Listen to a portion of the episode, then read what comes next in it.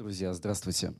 А, меня зовут Александр Бакин, я заместитель руководителя отдела образовательных программ и рад вас приветствовать сегодня на лекции, очередной лекции курса «Интернет и свобода. Территория противоречий», в котором мы говорим о том, а, как интернет, его появление и развитие влияют на нашу жизнь. А, сегодня мы будем говорить о такой важной, очень насущной вещи, как э, политкорректность и о том, где пролегают нынешние границы политкорректности в интернете. И наш сегодняшний гость, доцент Высшей школы экономики, а, редактор «Новой газеты» Кирилл Мартынов. А, добрый день, спасибо. А, для меня возможность поговорить об этом довольно особенная. Ну, первая причина для этого, потому что я вообще очень люблю выступать в Екатеринбурге, так получилось вот, потому что мы немножко замкнуты в нашей московской жизни и делаем иногда еще выползки такие э, вялые в, в Петербург. Вот. Но дальше все самое интересное начинается как раз, когда ты попадаешь на Урал э, и желательно куда-нибудь еще подальше. Вот. А, но вторая причина, почему это довольно такое для меня необычное выступление, потому что я вот покрутил в голове эту тему, подготовил презентацию, есть у меня какие-то тезисы, и пока я над этим работал, я понял, что, в принципе, в этой теме практически вся моя жизнь как-то взрослая отразилась. Потому что с тех пор, когда я, ну, как, как мне исполнилось, там около 20 лет, я сижу в интернете, постоянно туда пишу какие-то гадости, вот, постоянно сталкиваюсь со всякими странными последствиями своих, э, своего этого talk. Вот, то есть иногда эти последствия хорошие. Ну, например, я благодаря этой безостановочной болтовне сегодня здесь. вот, с другой стороны, бывали всякие э, конфликты, скандалы и так далее. Я их специально вроде бы не провоцировал, но так получалось. Вот, с другой стороны, э, ну, с, с другой стороны, я работаю почти тоже, почти всю свою взрослую жизнь я работаю в медиа. Э, сначала я был блогером, потом я ну, стал журналистом. Э, это какая-то была такая переход из, из одного состояния в другое, в другое, и я даже не знаю, как это случилось э, толком. Но, в общем, мы тоже, когда мы, когда мы что-то, какое-то высказывание делаем, мы как блогеры и как журналисты, мы, конечно, думаем о том, какие последствия могут наступить. И я в данном случае не про ограничений со стороны там, Роскомнадзора или законов, мы как раз это скажем. Да? Я с точки зрения э, моральной ответственности говорю, вот, э, когда люди несут, когда люди отвечают перед другими людьми, что они говорят и как они это делают. Вот. Ну и, и в-третьих, я преподаю философию тоже, в общем, с тех пор, как я, э, это как бы тоже по ошибке, конечно, получилось, я с тех пор, как я закончил МГУ, в общем, было совершенно непонятно, чем заниматься в начале нулевых, когда ты закончил философский факультет. Я пошел работать по специальности, преподавать, пока все еще не остановился. Вот. Ну, естественно, я, у меня просто есть курс по философии медиа, по медиатеории, и поэтому это тоже такая тема, про которую, наверное, я что-то могу сказать. Вот, и я э, сразу э, хочу э, разделить тут две вещи. Я буду говорить про некоторые факты, ну, за которые я более-менее достоверно отвечаю. Их какое-то количество будет в этом выступлении, в этом нашем общении. Вот. И я буду, наверное, говорить про какие-то теории. За них я тоже могу отвечать. Это какие-то фамилии будут, э, я на них ссылаюсь. Они мне нужны для того, чтобы построить э, разговор. Вот. Но э, еще в моем разговоре будет, потому что, видите, вопрос э, сформулирован э, э, нормативно. Э, вопрос касается того, вопрос касается того, когда нужно говорить то, что думаешь. И вот э, когда речь, идет, э, речь пойдет о чем-то нормативном, как мы должны поступать, как нужно делать, э, мне по сюжету лекции тоже нужно об этом говорить, но я хочу вас здесь хочу отметить, да, что я в данном случае буду говорить о своем личном опыте, и я не уверен, что у меня есть какой-то правильный ответ. Я просто хочу с вами поделиться, как я сам для себя на этот вопрос отвечаю, когда нужно говорить э, в интернете прям вот всю правду, как, как ты думаешь на самом деле. А когда нет, возможно, и по каким причинам. Вот. Ну и формально, да, формально э, мы говорим про вот эту самую нашу политическую корректность. С одной стороны, термин всем известный, с другой стороны, он сейчас опять в очередной раз становится таким э, пугалом. Э, значит, ужасно, политкорректность нам мешает жить, правду говорить. Вот э, обо всем этом мы поговорим, оттолкнувшись от этой проблематики. И я думаю, что я, ну, наверное, около часа я буду всего говорить, то есть у меня есть доклад на час, но я сразу буду, если позволите, задавать вам вопросы, чтобы вы сразу как бы в этой дискуссии участвовали. То есть у нас формально есть моя лекция и потом дискуссия, но э, в силу природы тех вещей, которые мы обсуждаем, будет правильно, если мы сразу начнем разговаривать, опираясь на те примеры, которые, которые мы обсуждаем. Ну и я, снач... я сразу придумал примеры с, э, со всякими сложными э, ситуациями. Да? Значит, ну вот последний пример, который все... Сейчас, извините, давайте вернем. Э, а, я сам могу это сделать на этим самым кликером, да, вот так. Тут просто есть большая Бузова, понятно, что это Бузова. Вот, я, я точно не знаю, кто такая Ольга Бузова, но говорят, что это очень известный человек. А, вот, и недавно она стала героиней публичного скандала. Она в Инстаграме вылизывала тарелку, показывая, ну, как бы, как она голодна и как она непосредственно, что она может позволять себе дома. Вот. И э, когда ей сказали, вот как ты, Ольга, себя ведешь дома, пока тебя никто не видит, но это такая игра, знаете, вокруг новой искренности, она сказала, да, я блокадница, я вот вылизываю, вылизываю тарелку, потому что я блокадница. Ну, понятно, она никакая не блокадница и по возрасту, и вообще по, вряд ли она какая-то коренная петербурженца, это, это, она не это имела в виду, она хоть пыталась так пошутить. Вот, и был большой продолжается, в принципе, этот скандал. Ее многие осудили, сказали, нельзя так делать, вы оскорбляете, значит, настоящих блокадников. Вот, она сказала, что, ну вот, не надо ее учить жизни, и видео оставила. Оно до сих пор доступно. Я сегодня, когда э, проверял этот, э, эту презентацию, я видел, что, в общем, видео на месте. Вот, если можно, скажите, пожалуйста, коротко, да, что вы думаете? Вот может только Бузова э, писать такие, ну, в данном случае говорить такие вещи в интернете, и должны ли мы ее осуждать? И если да, то почему? Ну и если нет, соответственно, тоже почему? Как вы относитесь вот к такому, э, к такому freedom of talk, freedom of speech, да, свобода слова? Вот я, я же ну, могу пошутить о чем-то, что мне кажется смешным. Э, или нет? Да, пожалуйста.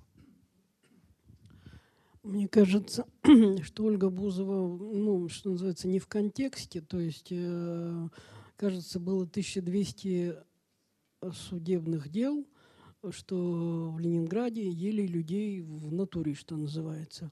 И поэтому этот вот шлейф контекста в слове «блокадница», и то есть, ну, мало того, что она неграмотная, то, ну, о том, что там, как это, честь и совесть вообще об этом не говорится.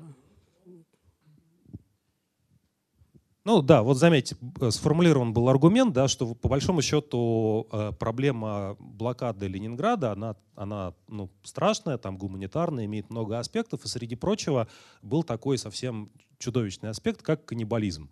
Соответственно, на кого намекает Ольга Бузова, что на кого она может быть похожа, когда она вылизывает тарелку, на которой там что-то осталось. Ну, довольно как бы запускаются какие-то очень сомнительные ассоциации. Наверное, она это не имела в виду, и тогда она просто довольно безграмотна. Вот а, такой аргумент. Да? Должны ли мы, смотрите, вот должны ли мы людям запрещать шутить таким образом? То есть должны ли мы как-то подвергать их каким-то э, гонениям и говорить, Бузова, ты не можешь так делать, и никто так не может делать? Вот э, считаете ли вы, что нужно такие вещи запрещать там?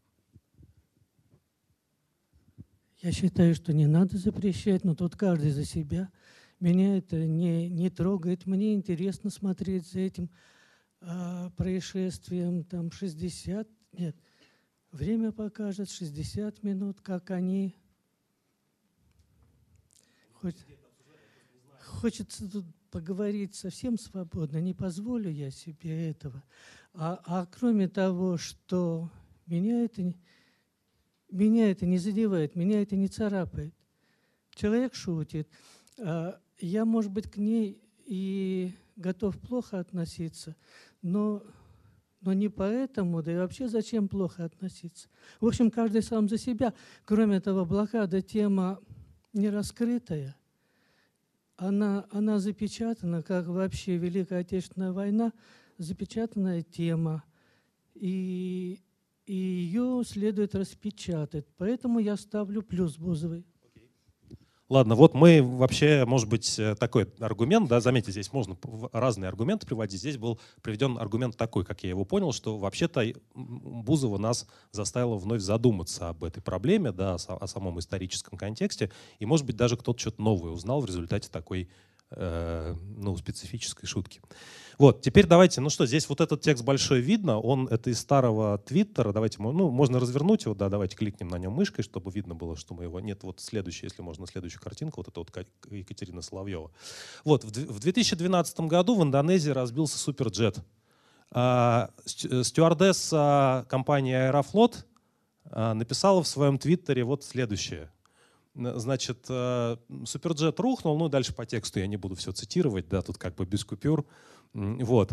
А, вот, пожалуйста, что вы думаете? Вот, да, значит, человек, который работает на, в Аэрофлоте, иногда летает на суперджетах. Суперджеты ей российский самолет сухой ей не нравится. Она в 2012 году, вот, ну, неважно, что в 2012, это могло и сейчас произойти, она пишет в своем твиттере, тогда еще предполагалось, что это никто не читает, все могли как бы более-менее свободой слова пользоваться в интернете, она пишет вот такое сообщение. Вот как вы считаете, э, должны ли мы ну, сказать ей это спасибо? То есть это же тоже свобода слова.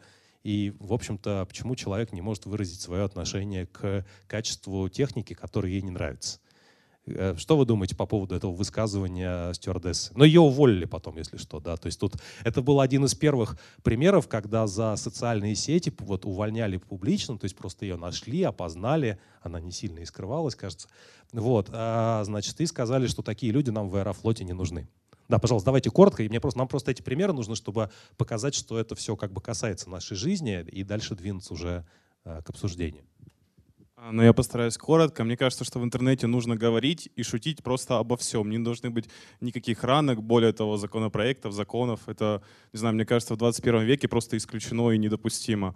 А что касается, ну, каких-то таких подобных твитов, было бы здорово, если бы человек привносил какую-то конкретику, допустим, а, все знают там про какие-то минусы с поставками запчастей этим суперджетом и все подобное. Если бы человек добавил такую какую-то конкретику, то ну, это было бы более конструктивно. А это так выглядит, как немного бабка на базаре. Более, ну вот так вот.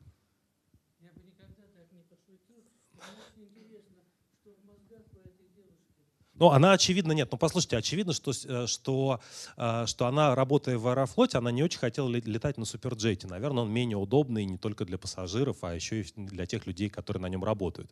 И вот она так порадовалась, да, специфическим образом. Но вот заметьте, да, заявлена такая позиция, она интуитивно нам кажется, мне кажется, очень симпатичной. Позиция такая – а, писать можно о чем угодно, никакие ограничения не нужны, тем более закон никакие вводить не надо, это безобразие и цензура.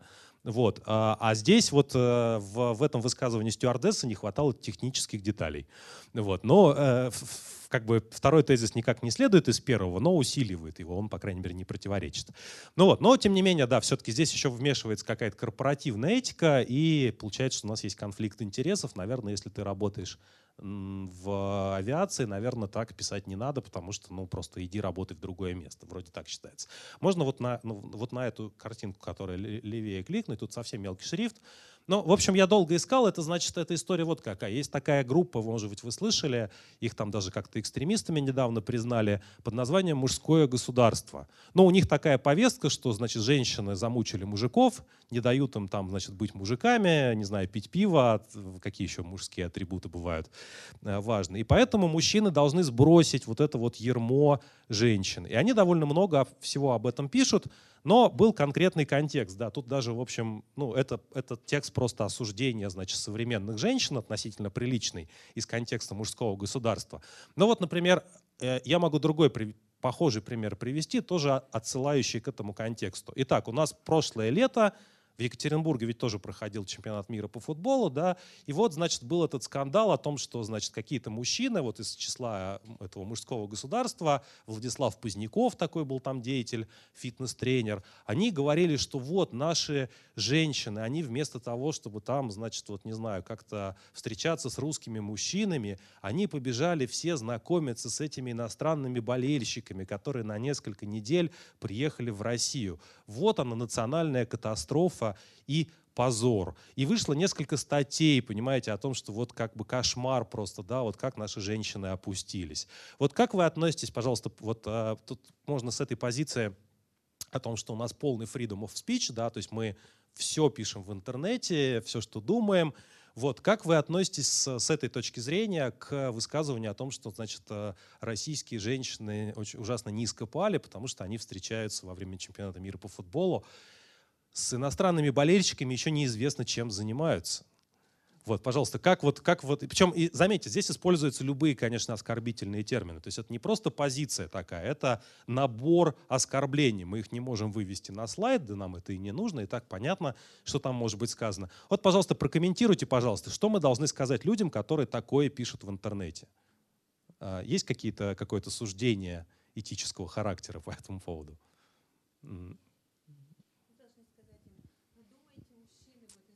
Да.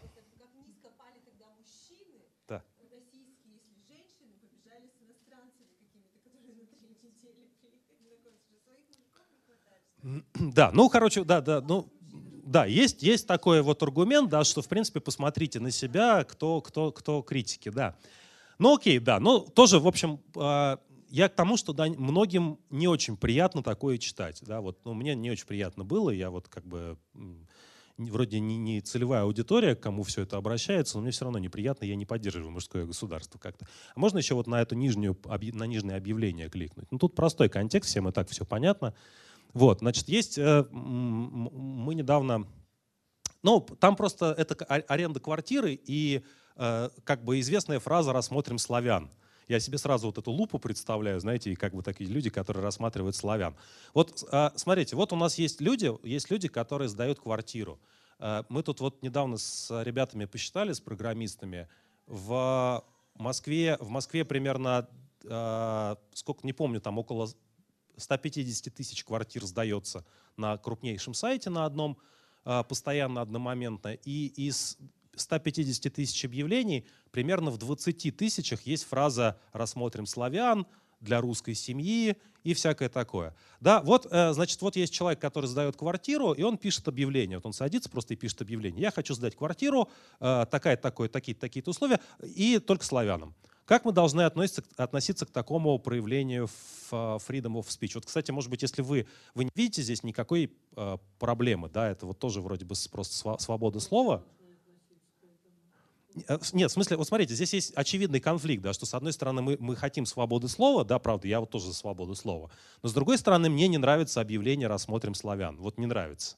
Как я должен, что важнее и почему?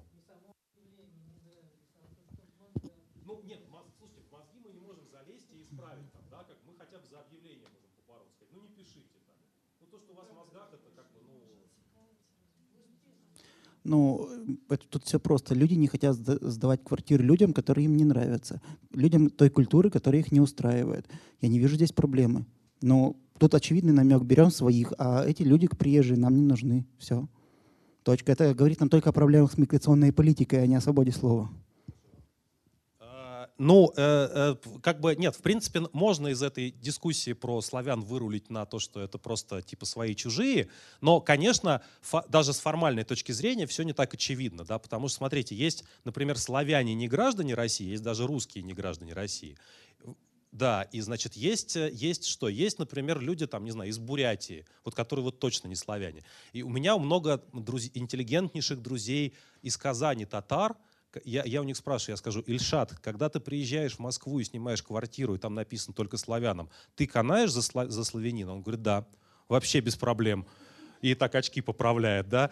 Вот, ну, то есть, э, то есть понятно, что, но, но при этом, да, при этом все-таки, ну, не знаю, мне кажется, что если это публичная какая-то оферта, да, если это коммерческое предложение, то это странное предложение. А вот если, вот, допустим, смотрите, вот вы говорите с квартирами, окей, а если я Герман Стерлигов, который, э, который значит, продает хлеб, но как бы э, представителям каких-то сексуальных меньшинств хлеб не продает и пишет это большими буквами, вы тоже поддерживаете такую частную дискриминацию? Нет, ну в смысле, ну подождите, у нас вся страна... Вот в этой логике, если вы, если вы не видите разницы между... В смысле, если я, допустим, не вижу разницы, не вы, а, между, между а, а, арендой квартиры по этническому признаку и продажей хлеба по признаку сексуальной ориентации, то у нас полстраны Германы Стерлиговы. Угу. Ну, слушайте, хлеб ваш, если, если вы продаете ну, подождите, Герман Стерлигов считает, что, что как бы рискует, разумеется, да. Ну, короче, вот, в общем, ладно, здесь, здесь из, из каждого из этой дискуссии можно, в смысле, из каждого из этого примера можно выстраивать дискуссию. Давайте попробуем двинуться дальше. Я просто к тому, что есть куча всяких конфликтных, конфликтных ситуаций, когда люди что-то говорят в интернете, и это кому-то не нравится, кого-то оскорбляет и вообще потенциально вызывает проблемы. А может и не вызывает, в зависимости от контекста. Вот, я хочу сразу еще одно, еще одно такое предуведомление сделать, это последнее последнее на, на, в, в этот раз. Я, я не хочу говорить, я не хочу, во-первых, Роскомнадзор поддерживать. Я, естественно, против таких форм цензуры. А, я вообще не про уголовное наказание за слова. Я думаю, что наказывать за слова видимо, ни за какие не нужно.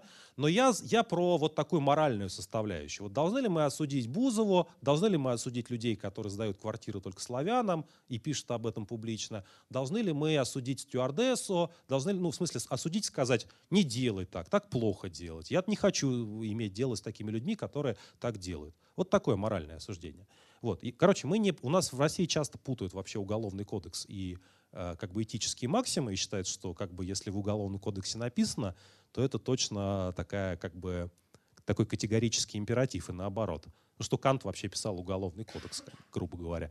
Вот. Но это неправда, и, в общем, мы про мораль дальше будем говорить, а не про закон.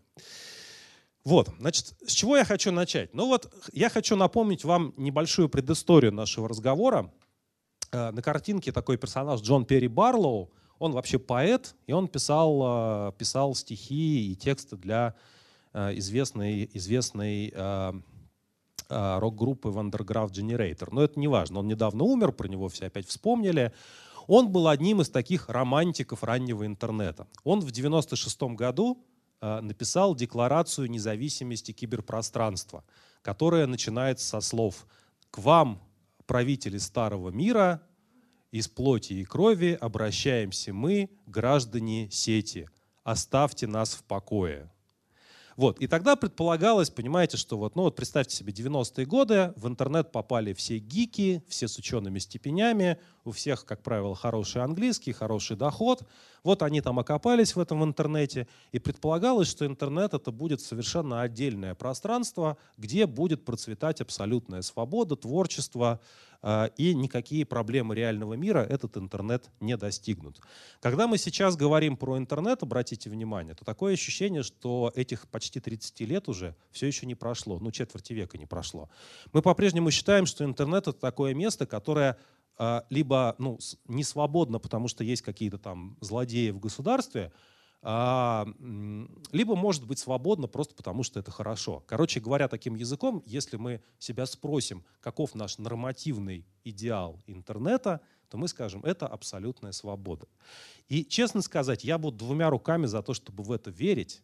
И э, вот у меня есть всякие там люди, с которыми я часто спорю в лице либертарианцев, они считают, что здесь вообще нет никакого подвоха, вот, и начинают очень обижаться, когда я им начинаю рассказывать, что есть определенные проблемы с этой позицией. Ну, короче, эта позиция предполагает, что мы живем в 96 году, а мы не живем в нем, конечно. Вот. А что случилось после 96 -го года с интернетом? А, ну что, да, значит, э, он теперь везде есть, да, вот и даже на Кубе и в Северной Корее там немножко интернета есть. Если у государства возникают какие-то то есть, заметьте, да, в, в интернете больше не сидят э, белые образованные жители западного мира. В интернете сидит кто угодно, бедные, богатые, э, любого там этнического состава, любых взглядов, которые могут нам показаться самыми безумными и так далее. Вот. А, причем, если, если, например, у вас какие-то серьезные проблемы в государстве, как в Венесуэле, например, были вот совсем недавно, и, да, в общем, продолжаются, то государство первым делом устраивает шатдаун, то есть выключает интернет. Там очень интересная была ситуация, потому что когда вот Мадуро надо было обратиться к нации во время э, самого глубокого их политического кризиса за последний год, э, интернет внезапно заработал. То есть, понимаете, когда у вас проблемы, вот прям государство просто совсем рушится, вы выключаете просто рубильник, интернета нет, связи нету, сайты не открываются, ничего не работает. Но если вашему национальному лидеру вдруг надо к вам обратиться, вам приходится магическим образом отказываться от этого шатдауна, все включать, и он, значит, к вам обращается после этого. Понимаете, до чего э, интернет довел правителей? Просто совершенно невозможно от него никуда деться. Вот, да, значит, э, последняя статистика, я вот тоже проверял специально к этой лекции, значит, ну что, получается, что если считать всех, да, включая младенцев э, и самых пожилых жителей планеты, то больше половины все равно сидят в интернете. Количество пользователей сети, людей, которые вообще подключены онлайн, составляет э, почти 4,5 миллиарда человек. То есть это точно не похоже на 96 год, просто потому что, э, просто потому что, ну как, э, все там, все там. Да. В России проникновение интернета э, в районе 77 или 75 процентов. Э, вот. Это означает тоже, что в принципе все, почти все, кто может пользоваться интернетом, им пользуются. Вот. Ну и понятно, такая большая социологическая тема, что если вот вы практически придумаете любую задачу, которую человек сейчас делает, и вы поймете, что человек делает, решает эту задачу при помощи интернета. 15 лет назад считалось, что, например, знакомиться в интернете, ну, для романтических каких-то отношений э, в интернете знакомятся только неудачники. Сейчас вот по последним опросам и в США, и в Европе, я думаю, и в России все считают, что а где еще знакомиться, если не в интернете? Как бы, ну, что за, что за глупости? Ну что, на работе, что ли? Ну это как-то неприлично, харасман какой-то будет. Вот, а, и так далее. А, вот, и, и, и в принципе, да, как бы в, в итоге в, в интернет попало все и все. Да? И, соответственно, вот эта идея о том, что там должна править абсолютная свобода, она, ну, она по-прежнему симпатичная, но просто не очень понятно, как она должна работать. А, да, здесь, э, ну вот э, это а, авторы, которые, на которых я часто ссылался, они немножко уже, мне кажется, устарели, особенно вот этот вот Джарон Ланир, который на русский его перевели, наверное, уже лет 6 назад или 7 даже. Вот, Ланир один из людей, которые э, разрабатывали ранние э, компьютерные технологии. Он, в частности, виртуальной реальностью занимался в 80-е, когда была первая волна интереса к технологии. Вот. И Ланир очень э, обескуражен тем, как технологическое развитие пошло э, в последние годы. Он говорит, вот представьте себе, какие-то группы инженеров в 70-е годы собралась и решила придумать, ну вот типа глобальную компьютерную сеть. И вот они что-то такое придумали, там протокол TCP/IP сначала, потом э, email, потом э, э, веб в 90-е годы появляется. И, значит, вы бросаете вот этих несколько семян в почву, ну, как-то додумаете там отряхнуть руки и пойти дальше.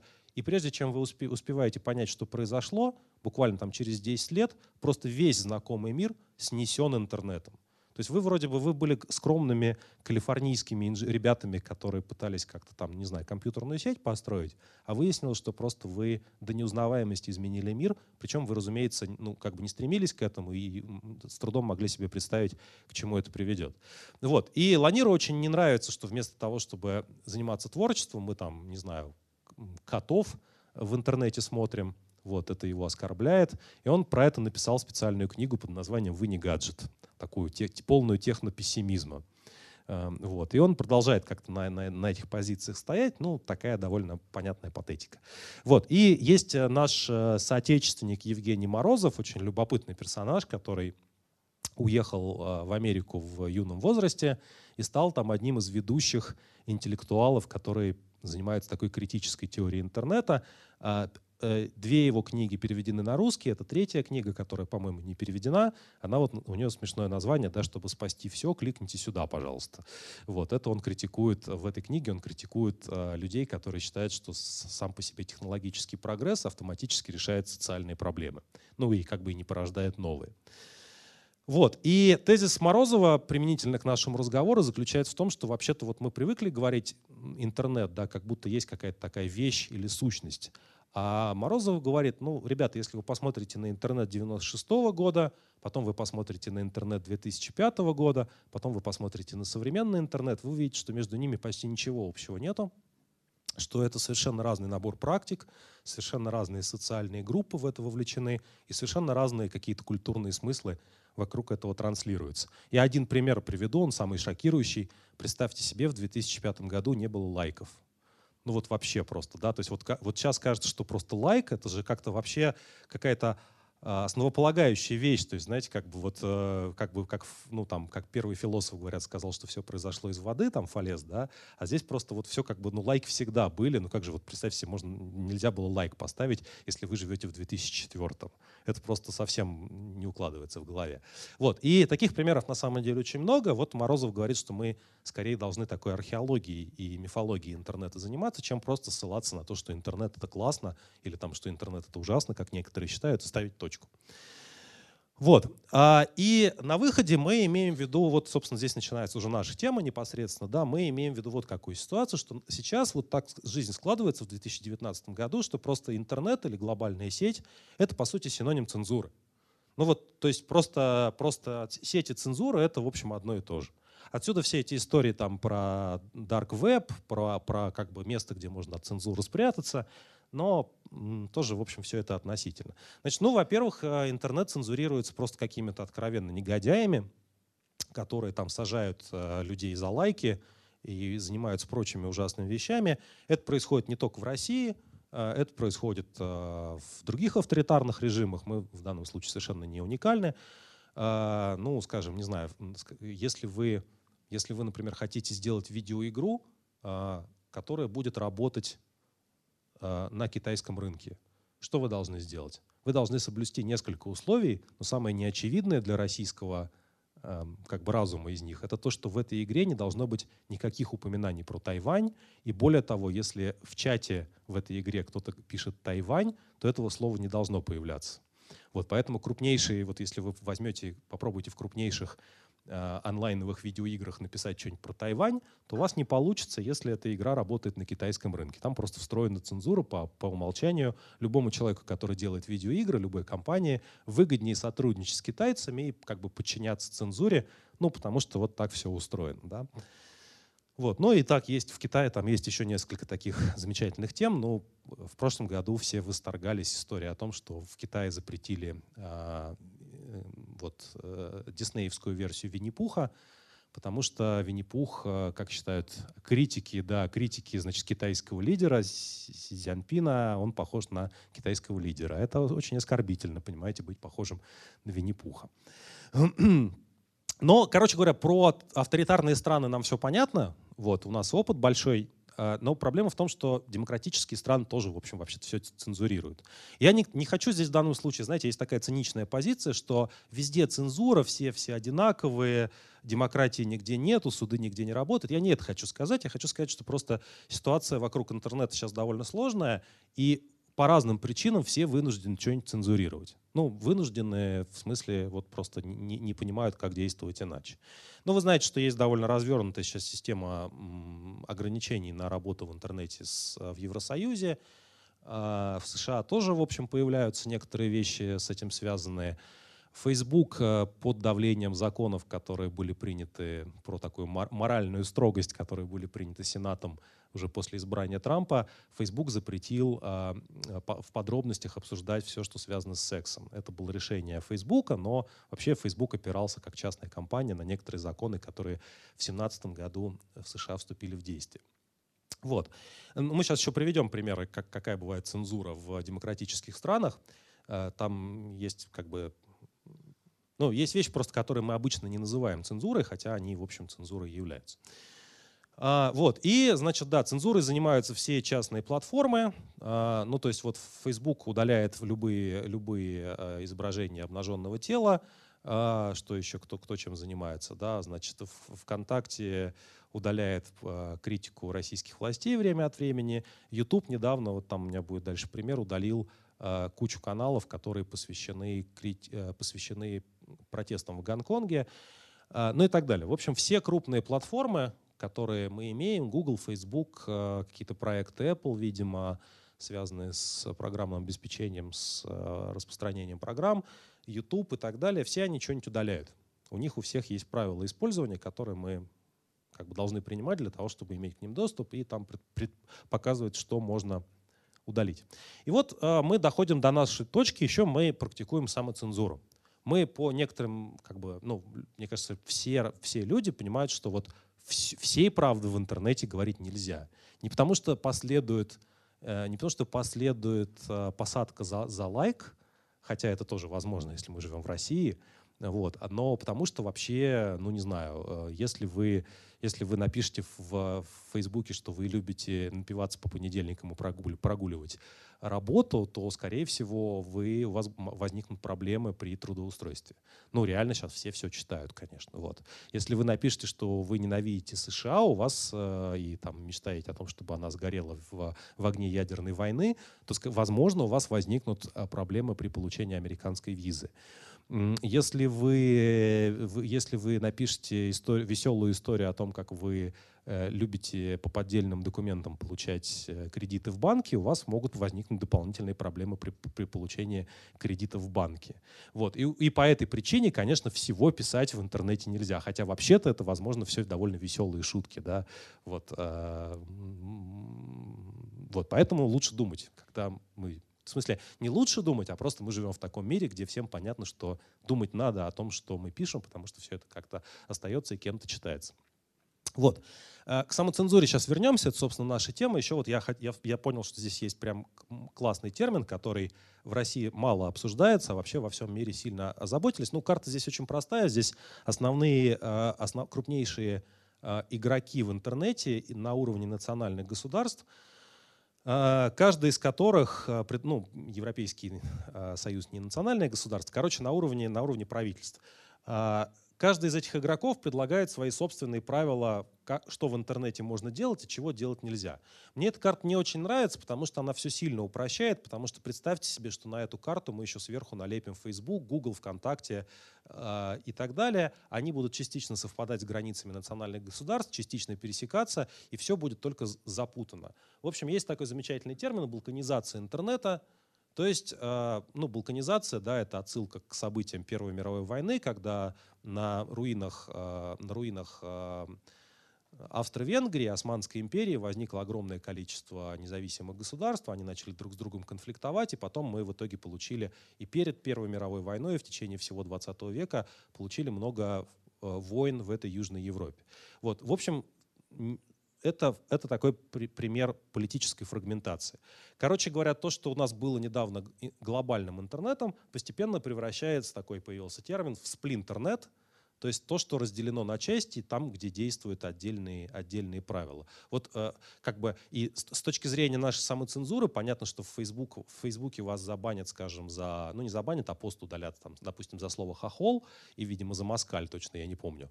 Э, вот, а, ну просто из, из симметричных соображений. И отдельная, кстати, тема, почему Facebook э, такую политику вводит. А ВКонтакте вас забанят за что-нибудь другое. Вот если вы, вы как бы пишете, вот у вас один и тот же текст, и вот у вас ВКонтакте есть, вот у вас есть Facebook, вы должны думать, в какой юрисдикции вы сейчас находите, находитесь и за что вам обязательно прилетит. И как бы на разных площадках прилетает за раз. Ну, все, кто пользуется активно интернетом, это понимают. Вот. Ну и да, видите, мы можем гордиться нашей страной, что мы тоже влезли в этот поезд. У нас тоже есть свой, свой собственный балканизированный э, интернет. Хотя, конечно, повод для гордости странный. И вот, и значит, вот здесь начинается вопрос о том, вот бывает ли хорошая цензура. Вот интуитивно, мне кажется, мне хочется ответить нет, конечно. Вот я вообще против цензуры. Мне кажется, что просто какой-то какой ужасный вопрос так вставить такая обстановка вопроса, тем более, когда мы говорим не про цензуру вообще, а про самоцензуру. А, ну вот смотрите, да, давайте просто по, по, по рядам пойдем. Так, запрет критики правительства. Вот это плохо? Ответьте, пожалуйста. Да, ну, все согласились, да, плохо, действительно ужасно. Ужасно, когда кто-то запрещает кому-то критиковать действия там, какого-то начальства. Это отвратительно. А, так, запрет на пиратство. А, это плохо или нет? Вот э, если, если мне понравилась песня, я ее где-то нашел, и могу ли я выложить на своей странице в интернете, ни у кого не спрашивать а, разрешения? Могу или нет, скажите, пожалуйста. В смысле, нет, подождите, а если он говорит, нет, я не хочу, чтобы ты выкладывал, это моя песня. О, подождите, а как же свобода? Вы же за свободу. Не, ну подождите, нет, нет, но это как бы, это, мы, мы все понимаем, что авторские права в цифровом мире это как бы условность, да, что значит принадлежит? Ему принадлежит, вот он спел, записал, я, допустим, честно купил это ну, на каком-нибудь, э, не знаю, на, на iTunes скачал себе на компьютер, потом, значит, сделал копию, говорю, ребята, это моя копия, я могу сделать с ней все, что захочу. Я же могу пригласить к себе. Ну, слушайте, это, давайте не будем сейчас спорить про авторские права, э, в смысле про, про все эти аргументы. Всем понятно, да, что как бы музыка или там фильмы или книги — это не пирожки. Если вы, если вы скопировали себе книгу, э, то, то вы не украли как бы книгу, да, потому что из, как бы оригинал остался на месте. Это не как украсть пирожок. Вот. Я просто говорю, вот просто мне надо, мне надо, скажем, я хочу процитировать э, песню в научных целях. Вот. Вот как вам такое? Я хочу включить песню на лекции. Вот. Могу я включить любую песню на лекции, ни у кого не спрашивать разрешения? Почему?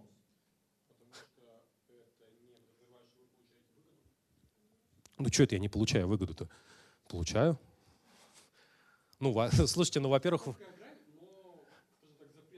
Нет, ну, я, я просто, смотрите, я хочу обратить ваше внимание на то, что вот на уровне авторских прав начинаются разногласия. Строго говоря, а запрет на копирование пиратских произведений – это цензура, конечно.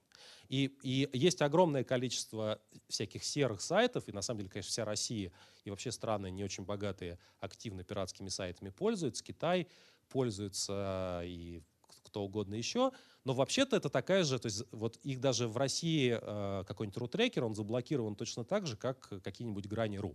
Вот они просто блокируются по разным основаниям, но сам, сам э, способ блокировки там по доменному имени, по набору IP, связанных с ним, он такой же. Вот. Но в целом это такая же цензура. Вот вы, вот, я не знаю, вот вы чувствуете этот, э, в этом тезисе ну, какую-то проблему? Борьба за авторские права — это цензура, да или нет, скажите, пожалуйста.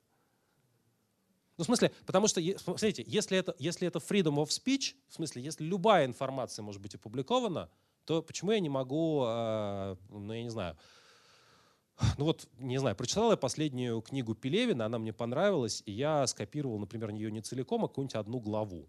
Вот, вот и, и с точки зрения действующего авторского права я не могу это сделать. А может мне надо, мне, может мне хочется с друзьями поделиться, понимаете, чтобы они тоже оценили, какая классная глава и какие у меня по этому поводу есть мысли.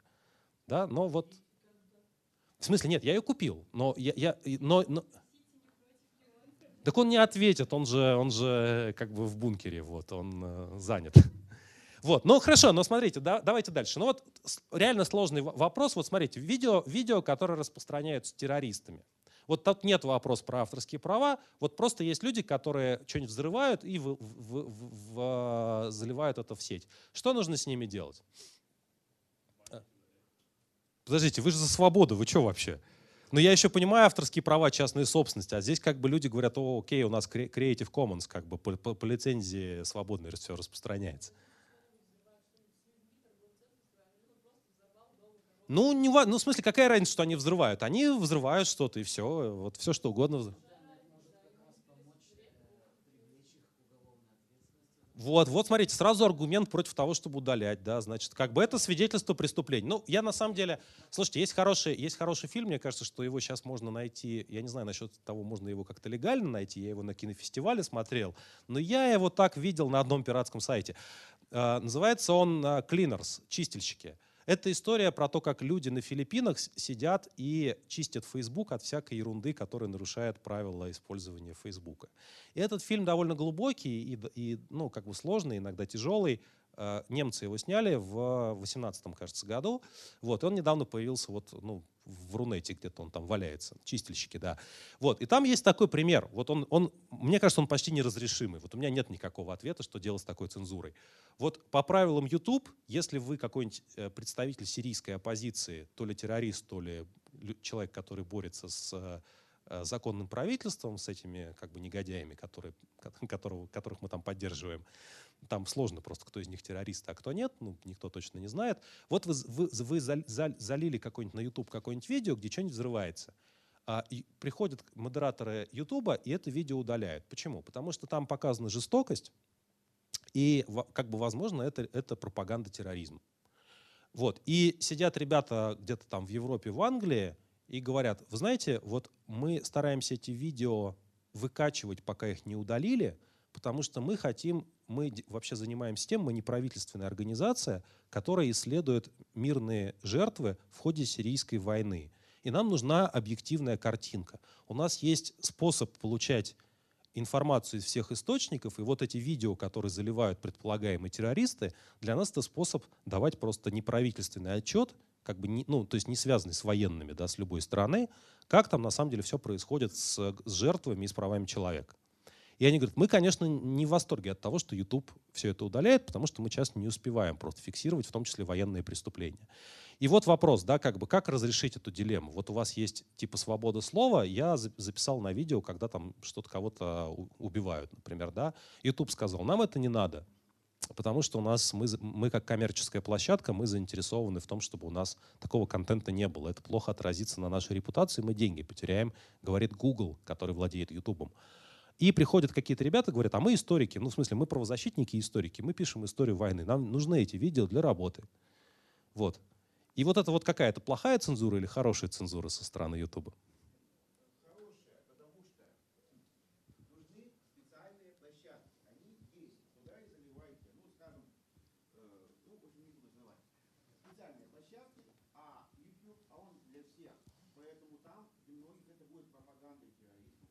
Но глядите, но тут, тут же, тут же э, это, это справедливый аргумент, да, но на него же что можно ответить? Дело в том, что если вы какой-то чувак в Сирии, который на смартфон что-то снял, может быть, даже вы не комбатант при этом. Вы же не знаете про специальные площадки, вы же не образованный человек, вы не занимаетесь историей интернета, вы не знаете, куда видео заливать. Вы знаете, что есть YouTube. Как бы YouTube и видео — это просто синоним в современном мире. Ну, так получилось. Вот. А, и да, есть, есть, кстати, классная вот информация от начала этого года. А, YouTube на начало 2019 года был вторым по популярности медианосителем в России после Первого канала. Все остальные федеральные каналы YouTube уже проиграли, и я уверен, что в течение этого года и Первый канал тоже проиграет. То есть просто как бы телевидение а, постепенно, ну, они как бы, у них большая аудитория по-прежнему, да, потому что YouTube очень, там много каналов, а здесь один эфир но при этом YouTube вот такое место занимает в мире. Короче, я не знаю, что делать с этим, с террористическим видео. Вот, ну и смотрите, вот это, это извините, это такой как бы у, у, ну, немножко дешевый прием, но мне он нужен, потому что мы говорим про хорошую цензуру. Все согласны с тем, что нужно удалять детскую порнографию. Ну, э, тут есть как бы и такие вот э, как, как бы личные какие-то странные судьбы и там правозащитные истории, но я имею в виду вот вообще просто, да, вот есть, есть сцены сексуальных действий с детьми. Вот кто-то их находит в интернете и говорит, это надо удалить. Этим занимаются частные компании, этим занимаются правительства, этим занимаются активисты. И вот, пожалуйста, типичный пример э, хорошей цензуры. Вот это, это точно цензура? Ну, в смысле, тут как бы э, очевидно, что это, э, что это значит вот э, просто какое-то высказывание, которое, которое мы считаем недопустимым, мы считаем, что его нужно удалить. Вот, и здесь вот на самом деле этот пример, здесь не совсем правильно обрезанная картинка, это статья New York Times, маленькая заметка новостная, которая буквально там два дня назад вышла. Вот. Это, это заметка про то, что YouTube удалил 210 каналов, связанных с с протестами в Гонконге, но вот Нью-Йорк Таймс сразу указывает, что это те каналы, которые были, по всей видимости, ассоциированы с пекинским, с центральным китайским правительством, и который распространял дезинформацию о том, что эти протестующие на самом деле там боевики, э, засланы с Запада и так далее, они действовали централизованно. И вот YouTube тоже, смотрите, вот, вот как вам такой пример, да, вот у вас есть, условно говоря, китайская фабрика троллей – которая работает, в, которая создали сотни каналов на Ютубе и распространяют там всякую ерунду под видом жителей Гонконга. Ну, как бы для того, чтобы людей запутать и сбить то, с толку. Ютуб говорит, мы их вычислили, мы поняли, что это все централизованная кампания по дезинформации, и мы их забанили. Пожалуйста, вот если мы сторонники того, что в интернете можно делать все, что угодно, и ничего оттуда удалять не, не нужно, как мы должны относиться к действиям Ютуба, по защите своих а, зрителей, своих пользователей от дезинформации.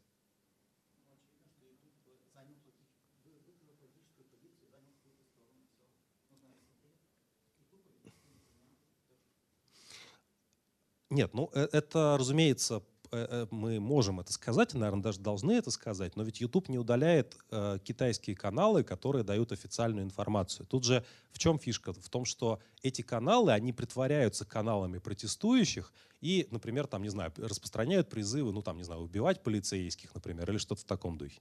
Да, то есть это как бы следующий шаг по сравнению с занятием с тем, что они, например, забанили бы там китайцев вообще, ну, в смысле пекинский, пекинскую позицию. Вот есть позиция протестующих, вы просто со смартфона что-то снимаете, показываете, есть позиция китайских властей, и есть 200 каналов, которые под видом протестующих начинают распространять разную ерунду. Ну, короче, значит, что нам делать в ситуации, когда вот мы хотим свободы в интернете, и у нас есть фабрика троллей, если коротко? Вот, вот в принципе, что должны делать э, компании, через которых все это распространяется? И как мы к этому должны относиться? Да, пожалуйста.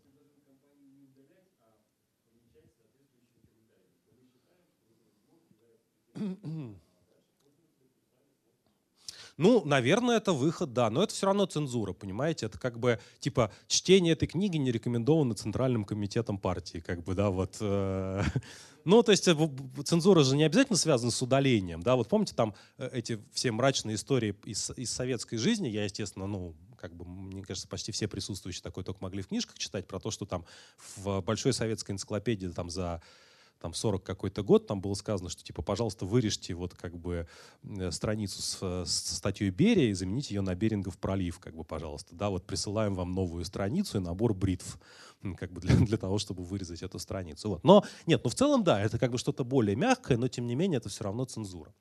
Вот, а можем ли мы, можем ли мы, вот а, это, это может быть сложный такой вопрос, я, я на него, наверное, сходу сам не могу ответить, но возможно, мы коллективным разумом быстро на него, наоборот, ответим.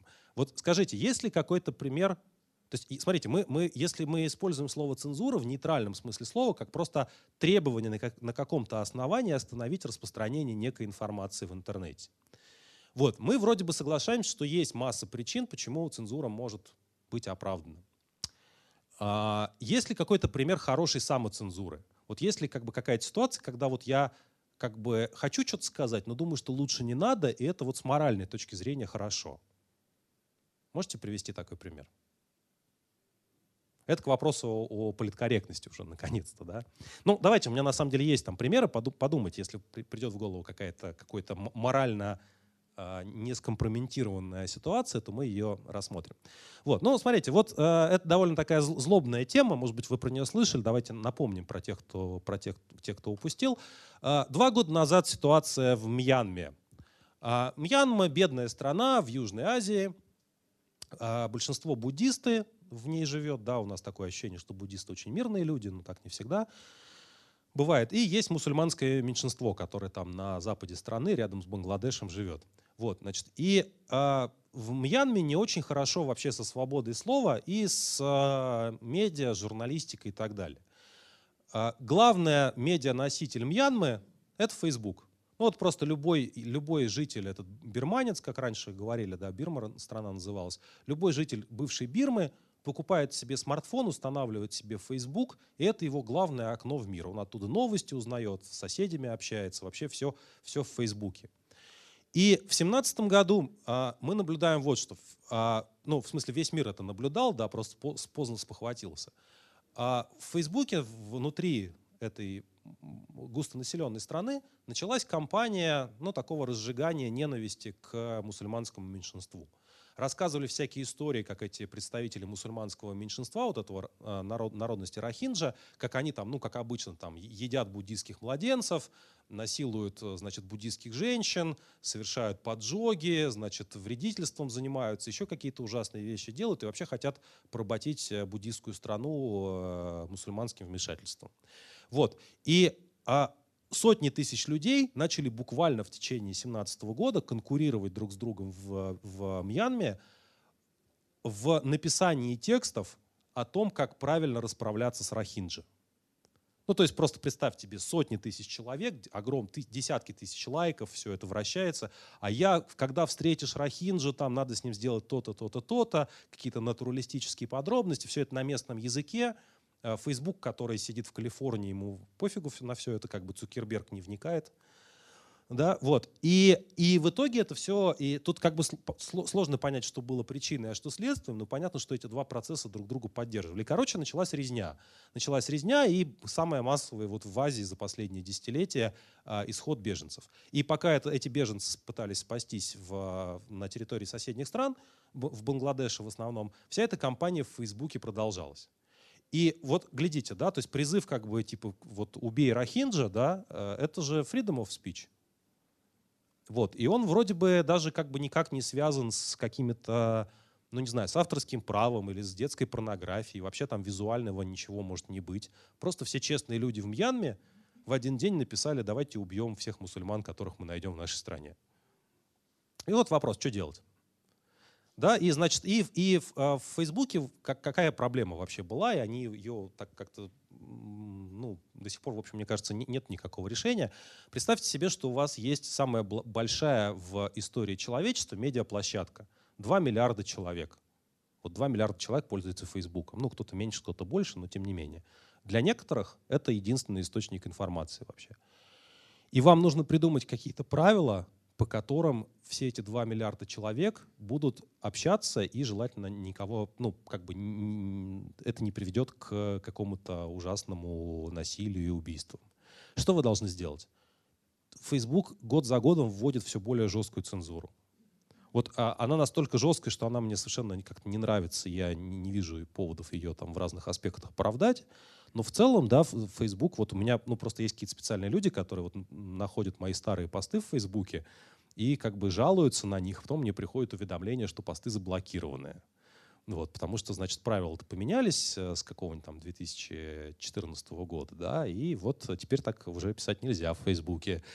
Вот. А Почему? Чем это обосновывается? Ну, тем, что если у вас есть люди с разными взглядами, с э, э, разными представлениями о том, что правильно и нет, и вообще как бы по-разному обижающиеся и реагирующие на жизнь, то вам нужно придумать какой-то какой очень э, такой э, сложный набор правил, чтобы все они остались на этой медиаплощадке. У Фейсбука простая, они, естественно, не руководствуются никакими моральными соображениями, даже если они у них есть. Они просто хотят, чтобы как можно больше людей сидело в Фейсбуке, чтобы на них зарабатывать как можно больше денег за счет таргетированной рекламы. Это модель очень простая. Но в итоге им нужно придумывать правила для двух миллиардов людей. Кстати, никогда в истории человечества правила для двух миллиардов людей не придумывались. Это просто совершенно ну, задача нового, нового типа. Да? И вот здесь, смотрите, здесь как раз начинается история, почему мы сейчас об этом говорим, в чем проблема именно высказываний в интернете. А, проблема, в том, что, проблема в том, что мы фактически говорим в интернете на неограниченную аудиторию. Такого никогда не было. Да, у нас всегда были какие-то люди, ну, с которыми мы там сидим на кухне, что-то обсуждаем, коллеги, друзья, члены нашей семьи. Иногда кто-то из нас забирался на площади на броневичок. Но теперь мы каждый день делая пост в Инстаграме, например, мы взбираемся на броневичок. Ну, в смысле, мы просто обращаемся к какому-то неограниченному количеству людей, из которых кто угодно может оскорбиться, обидеться, э, решить, что, как бы, что, что мы его злейший враг, и сделать вообще все, что угодно, по большому счету. В смысле, я не оправдываю этих людей, которые так могут сделать, да, но просто вот жизнь так устроена. Вот. И я думаю, что на самом деле, да, что, что, что как бы есть, есть такой простой лозунг, что в современных условиях, когда интернет достаточно прозрачный, когда вы можете все что угодно нагуглить и как следует обидеться на кого-нибудь, почти любое высказывание, любой пример а, как бы свободы слова — это пример hate speech. Ну, не знаю, вот мне, мне очень не нравится количество автомобилей в российских городах, особенно в Москве, как они паркуются. Я даже придумал такой шуточный закон, что как бы если дать вот, любому количеству автомобилистов какую-то площадь, то они просто ее превращают в парковку, да, то есть это такой как бы физический закон, да, то есть вот э, любая площадь, которая появляется перед автомобилистами, она немедленно, ну, площадь просто в пространстве, она становится парковкой. Вот, и я вот себе представляю, вот, вот у меня есть всякие, у меня друзья, среди друзей в Фейсбуке у меня есть какие-то люди, которые автоактивисты, которые вот борются за права автомобилистов. И я вот подумаю, что я вот напишу в очередной раз, как меня достал двор полностью заставленный автомобилями сейчас я видел рекламы какого-то значит, а, двор без машин, пусть дети играют. То есть это такая, это как бы прошло примерно 30 лет в России, теперь в России поняли, что все-таки м-м, двор без машин, в этом что-то есть. Ну, просто 30 лет назад их мало было, потому что люди бедные были, да и машины были в дефиците. Ну вот, в общем, я вот думаю, я напишу что-нибудь опять за парковки, например, за оплатные парковки. Да, это вот одна из немногих мер, которые я там поддерживаю в правительстве, в действиях правительства Москвы. И все это же смертельное оскорбление. Вот. И, или я не знаю, я напишу, что люди, которые там слушают виниловые пластинки и говорят, что там хороший звук, это люди, которые занимаются самообманом. А может быть у вас у вас есть э, вообще как бы вся жизненная ставка ваша на жизненные, на, на эти на виниловые пластинки. И вот я не знаю, я так сходу на самом деле не могу привести ни, ни один пример как бы какого-то оценочного суждения, который никого-то не оскорбляет.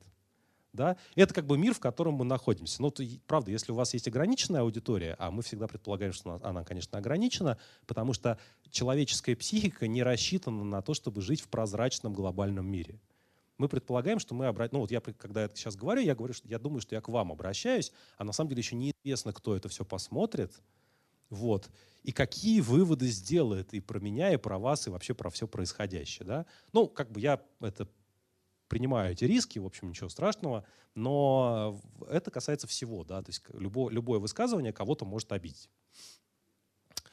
Вот, и на этом фоне появляются вот такие, такие, значит, люди, которые известны как social justice warriors – это такой как бы молодежный, часть молодежного сленга, пришедшего из Америки. А, это новые правые, э, значит, тезис новых правых, в смысле не social justice warriors новые правые, а наоборот новые правые придумали этот термин. Тезис новых правых, сторонников Трампа, либертарианцев и так далее такой, что когда-то была прекрасная свобода слова. А, значит, и в нашей свободе слова мы могли делать все, что угодно, обижать кого угодно, использовать любые слова, а теперь так делать не получается. А, почему? Ну, потому что, потому что, значит, вот э, политкорректность замучила. Потому что политкорректность не дает нам э, наслаждаться свободой слова. И есть специальные негодяи, которые всех принуждают к самоцензуре. Это social justice warriors, которые, которые бегают по социальным сетям, а иногда и по улицам города, и требуют от того, чтобы вы были политкорректны. Это вот, соответственно, если вы загуглите Social Justice Warriors, то выйдет именно эта девушка. Она наверняка возмущается какому-то правому лозунгу. Вот, значит, и это предполагает, что вот такие экзальтированные люди, они, значит, вот борются за социальную справедливость, а на самом деле просто запрещают нам э, высказываться свободно. Вот. Но у меня есть отдельные какие-то предположения, что случилось с Social Justice Warriors. Ну, давайте дальше пойдем. Вот, э, значит, вот есть простой мысленный эксперимент дальше. Да? Вот представьте себе мир, где никто никогда не врет, и все говорят то, что думают. Пожалуйста, есть какие-то комментарии, как бы выглядел этот мир? Я уже не про интернет, я вообще в принципе. Да? Вот просто мир, где, где все говорят то, что они думают всегда. Э, что, что случилось бы с этим миром? Как, как... У меня пришла идея, что это, наверное, ну, скажем, это рай. Да? Все очень хорошие, все говорят очень хорошо. Хотя можно, конечно, и обратно в аду все говорят, все тоже, как говорится, все, что не попадя. Ну, мне бы предпочиталось, чтобы люди говорили хорошее. А кроме того, есть такая реплика в сторону. А, на Урале очень много щитовидка у женщин третьей, четвертой степени заболевания. И версия, объяснение почему. Потому что они не говорят и интернет, и свобода слова, она хороша для того, что люди выговаривают, и выговариваются, и это, я не понял причинно-следственную связь, но, но, но ладно, да. Ну, короче говоря, мне понятно, что вот мне точно понятно, что и в мире, где все всегда говорят все, что думают, э, все, все выглядит довольно печально, да, то есть, как возможно, мы в этом мире бы не не, не э, хотели оказаться. Вот, значит, вот этот вот, э, значит, э, темнокожий джентльмен — это оксфордский философ ганского происхождения, африканского происхождения, которого зовут Квама Апия. Э, этот Квама Апия — крупнейший в мире э, теоретик космополитизма. Э, но есть как бы старый космополитизм, восходящий к античным философам, и есть вот новый космополитизм, который пытается как-то обсуждать мир, где культуры смешаны, где представители, э, где люди с разными ценностями живут э, в одном и том же обществе, ну и так далее. И Апиа, конечно, и апеллируя к своему собственному опыту, э, он примерно следующее говорит. Он говорит, что, что, что конечно, в наш нынешний мир, он устроен не очень естественным образом. Естественным, естественно, это не значит хорошее. А, в мире, в, мире в, котором, в котором люди должны были жить, в котором мы жили тысячелетиями, мы за всю нашу жизнь, как правило, не встречали ни одного человека, который сильно бы от нас отличался. Ну вот, то есть вы живете где-нибудь в какой-нибудь деревне, а, ваша жизнь проходит в этом регионе, чужестранцев к вам никакие не ездят, железных дорог нету, самолетов тем более. И так проходит ваша жизнь. Все говорят более-менее на одном наречии вокруг вас, а, все представители одной веры, у всех одинаковый цвет кожи и так далее. Вот. И, соответственно, современный Лондон, современная Москва и вообще современные мегаполисы а, — это место, где этот принцип сразу нарушается. То есть вы просто выходите на улицу и видите, что тут происходит все, что угодно, да, как бы любые а, любые языки, любые, любой цвет кожи, любые кухни, любые культуры, любые представления о том, что правильно и неправильно. И АПИ отсюда делает такой как бы ценностный вывод, что, в принципе, если мы ну, недостаточно космополиты, недостаточно ксенофилы, недостаточно интересуемся и любим э, все чужое, то на самом деле наш мир в, в этом контексте просто рушится. Ну, то есть мы можем попытаться всех насильно растащить по своим местам, построить стены, э, не, никогда не общаться и вернуться в средние века. Да, тогда мы как бы сможем как-то более-менее нормально существовать. Вот. Э, и в этом контексте, мне кажется, можно задать вопрос, а вот что, в принципе, могло бы быть альтернативой политкорректности в мире, который глобален и прозрачен, э, в котором, в котором мы высказываемся сразу на неограниченную аудиторию и рискуем всех своими словами обидеть. Вот смотрите, ну вот политкорректность это иде- какая идея, да, что надо тщательно выбирать слова, чтобы не обидеть представителей той или иной группы. Вот, ну, как бы, на самом деле, отвратительная идея, если так разобраться, да, то есть очень напрягает все время, надо думать, какие слова выбирать, ненавижу. Вот. Э, но вопрос такой, да, типа, а, а какие, какие альтернативы, да, вот, вот смотрите, вот вы, вы общаетесь потенциально с неограниченным количеством людей, что эти люди думают, вы не знаете, и вам нужно как-то вот, ну, не, не, спровоцировать, там, не знаю, конфликт, гражданскую войну, ненависть, ответные оскорбления и вообще какие-то плохие, плохие штуки. Что можно взять вместо политкорректности в качестве такого принципа, который снижает уровень агрессии и насилия? Вот. И у меня на самом деле нет ответа на этот вопрос. Я вот думаю, что как-то что как-то, в общем, а, значит, э, мы находимся в тупике, и ничего лучше, чем политкорректность, у нас нету.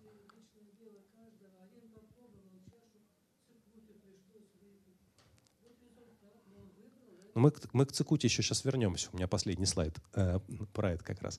Вот, а, значит, вот смотрите, я, я привожу примеры из э, нашей жизни. Вот я, правда, не понимаю драмы вокруг э, «вы» и «на Украине». Ну, то есть, в смысле, я ее не понимаю, почему драма. Вот, смотрите, вот представьте, да, вот вы, значит, как бы вы приходите, там, вот вы приходите, например, я к вам пришел, и вы мне говорите, когда вы к нам обращаетесь, э, не используйте вот, вот это слово. Но оно нам не нравится. Вот, ну, не нравится оно. Нам ничего не можем с собой делать, мы начинаем нервничать и беспокоиться по этому поводу. А я говорю, ну вы что? В словаре Ожегова от 56 года написано, что это хорошее слово, и оно должно вам нравиться. Ну вы неграмотные, что ли? Нет, я все равно его буду использовать. Понимаете, я буду настаивать, потому что, ну, ребят, ну что, ну есть правила русского языка, ну как так? Вот. И эта ситуация, которая вот уже, ну, там, пять лет повторяется очень агрессивно, интенсивно, я, правда, не понимаю, в чем драма. Ну, вот есть люди, которые сидят в том же интернете, что и россияне. Они украинцы. Они говорят, ну, не пишите на Украине. Нас это обижает. Ты говоришь, ну окей, ладно. В смысле, какое, какое мне удовольствие от того, что э, там миллион людей на меня обидится? Никакого. Ну, в, в смысле, слушайте, э, мы, мы все к кому-то приходим, там как бы сложный вопрос. Вот, например, я не знаю, если есть видео на, ну, вот я, допустим, время от времени смотрю видео по, даже если не про политику говорить, э, я, я смотрю видео, скажем, с обзором какой-то компьютерной техники, огромное количество этих роликов снято на Украине, они русскоязычные. Вот, и как бы, и там просто начинаются опять все эти, все эти, а сколько у вас это стоит в Украине или на Украине, и начинается как бы, да, и никто никому не приходит, это просто, ну, более-менее одно пространство. Вот вообще, знаете, много, в последние годы много говорилось про то, что в интернете все живут в этих э, информационных коконах, э, где общаются только как бы со своими друзьями. Это правда все. Но при этом даже с учетом этих коконов все равно мир никогда не был таким открытым и так сложно устроенным, как сейчас. То есть на самом деле мы, каждый из нас может прийти к кому угодно. И вот вы, мы приходим к кому угодно, там случайно вообще оказываемся под обзором какого-нибудь смартфона, снятым в Киеве, да, и, и вы такой открываете дверь ногой говорите, на Украине. Все говорят, фу, как вы можете? А, а вы говорите, нет, это правило русского языка. Вы хотели что-то сказать, да? Ну, я, конечно, не филолог, но если филолог,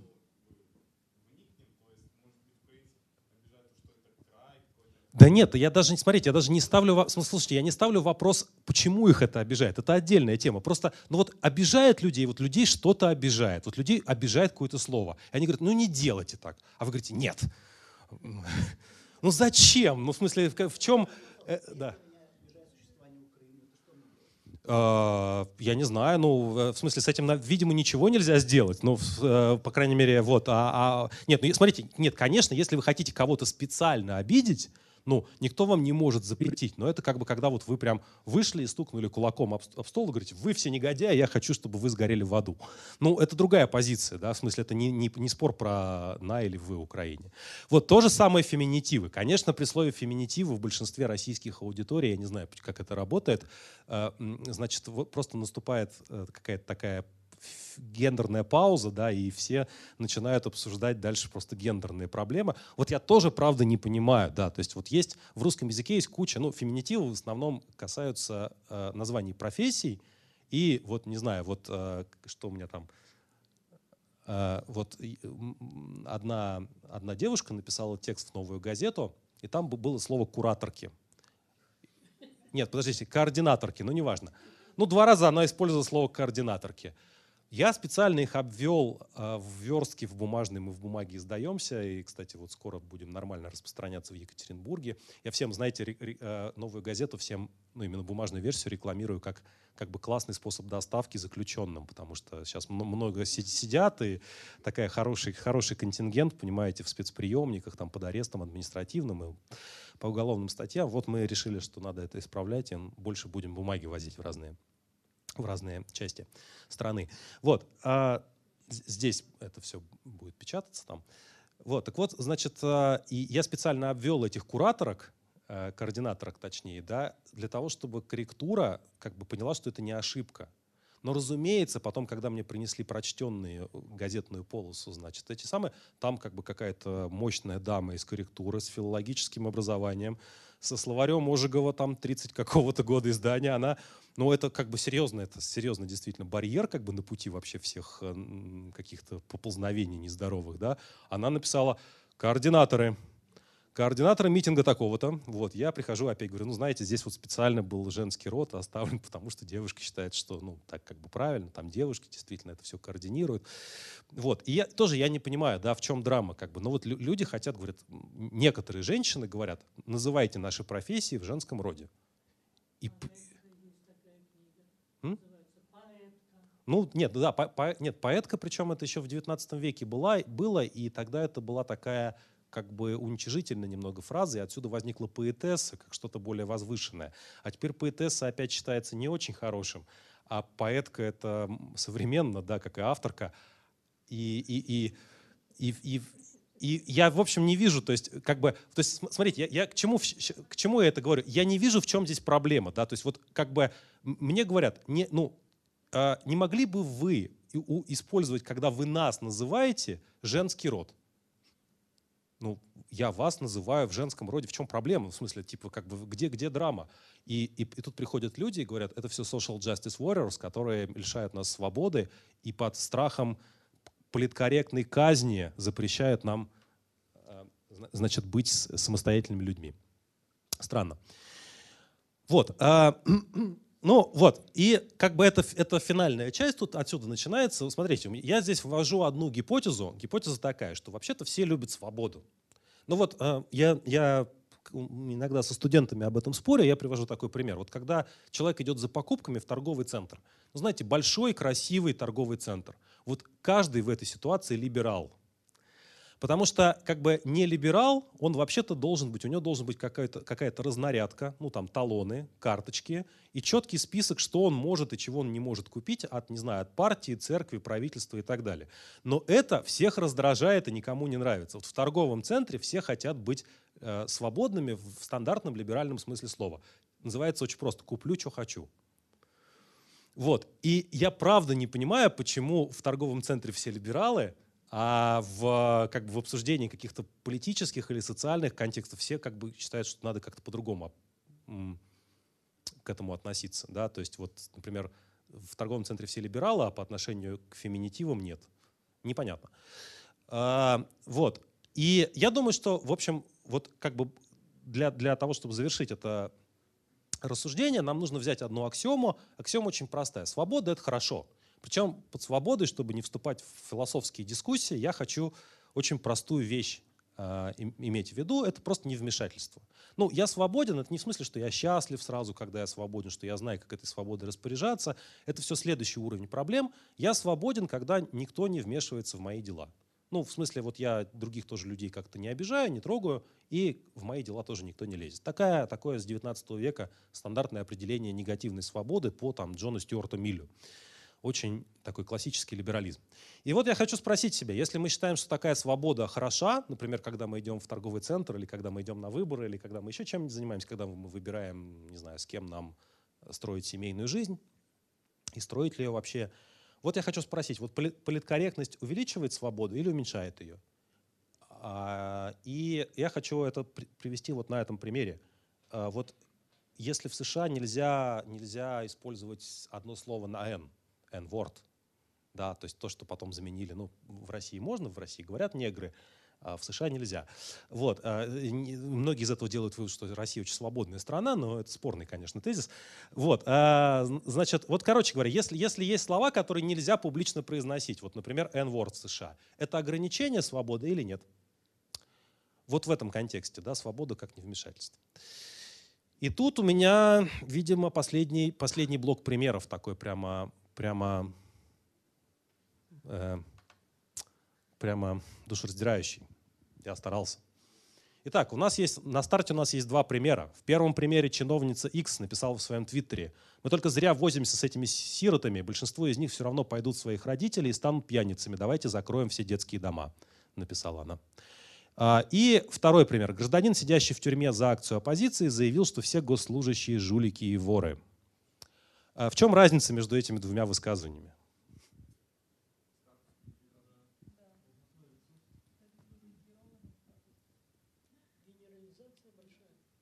Да, ну, генерализация большая и там, и там, потому что все, тут как бы все сироты пойдут, все, все, все дети, вот, кто остался без родителей, они все из каких-то страшных семей, все равно с ними бесполезно на них деньги тратить. Вот. А второй говорит, что все, все госслужащие жулики и воры. Но да, статус людей разный, да, и контекст высказывания разный. И вот, не знаю, какое из этих высказываний мы должны осудить? А, то есть мы, мы, мы скажем, вот, подождите, вот, э, окей, в смысле, подождите, а, а, осудить не значит, э, не значит э, не согласиться с ними или согласиться наоборот. Я имею в виду, должны ли мы сказать гражданину, сидящему в тюрьме, не говори так про наших чиновников? А должны ли мы сказать, сказать чиновнице, не говори так про наших э, детей, оставшихся без родителей? А в чем разница?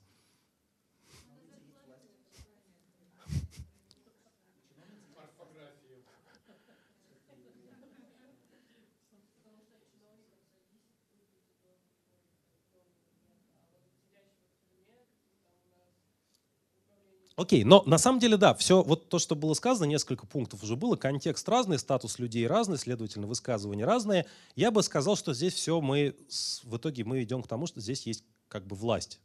Вот, да? И я вот на самом деле в эту сторону, и в этом как раз будет мой вывод, я в эту сторону буду разворачивать, что политкорректность и свобода — это две части этого уравнения, а еще есть третья — это власть. И если мы сюда добавляем власть, то, возможно, возможно мы, ну, я, по крайней мере, для себя разрешаю вопрос, когда можно говорить, э, все, что ты думаешь в интернете, а когда лучше не надо этого делать. Да.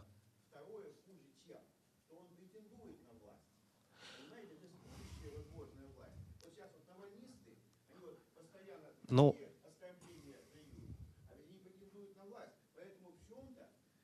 Ну, э, э, э, я, я, я думаю, что да, что это, что, что это не-не, не-не, послушайте, я, я готов с вами, в смысле, я согла- готов согласиться, что это, это сторона дискуссии, которая вполне легитимна, но я при этом все равно не вижу способа для себя высказывать моральное осуждение человеку, который сидит в тюрьме и оттуда делает такие воззвания. Вот, понимаете? Вот так. Теперь смотрите, вот, э, э, одна и та же фраза. Э, «Все верующие недалекие люди, не понимающие базовых научных истин». Это одна и та же фраза произносится в двух контекстах. На комсомольском собрании в 1965 году, посвященном бич бичеванию ужасов религиозных, э, религиозной жизни, и на странице ВКонтакте в России в 2019 году. В чем разница, пожалуйста, и как бы в какой, в каком, в какой ситуации эта фраза может быть предметом морального осуждения? А? Нет, ну смотрите, но де- дело в том, что нет, ну смотрите, дело в том, что в 2019 году, э, то есть, э, ну, допустим, я считаю, что вообще-то обижать людей, потому что они во что-то верят, это не очень хорошо. Но вот я видел, как один аж профессор МГИМО на, на российском телевидении говорил, что все атеисты животные. Вот он дословно это говорил. Я так смотрел на него, думал, ну и ну, ну как бы, ну и чудо профессор, да. Вот, наверное, если, все напи- если кто-то напишет, что все верующие животные, я буду думать, ну это тоже как какая-то глупость, в общем, наверное, ерунда какая-то. Вот. вот. А, и, но при этом в 2019 году, да, есть 148 статья Уголовного кодекса, я уже выучил все эти названия, которые как бы за слова людей судят. Вот, оскорбление чувств верующих, да. В 65 году ситуация прямо противоположная. В, за участие в таком комсомольском собрании – тебе давали какую-нибудь плюшку, ну, как минимум грамоту. Ну, ну, послушайте, ну, был, нет, это как раз я 65-й год почему выбирал? Потому что это же, ну, там, там наверное, 61-й надо было ставить. Короче, вторая волна э, борьбы с религией в Советском Союзе при Хрущеве. Ошибся немного годом. А, а картинка еще с более ранних времен, да. Вот. И, и как бы, мне кажется, что, смотрите, контекст в чем разный, что здесь как, как бы одна штука, это, это игра это я, я сильный, нас много, мы правы, мы сейчас все возьмемся за руки и пойдем бить слабых. Мы, мы пойдем а, бороться с религией. Во второй ситуации это человек, который от своего лица, чем-то рискуя, возможно, несет какую-то ерунду. Ну вот, да. Э, тоже то же самое, да, да. Да? То есть, смотрите, вот, то есть, смотрите, если я не буду обижать верующих в каком-то контексте в, во время гонений на религию, у меня будут проблемы, да, да. Вот.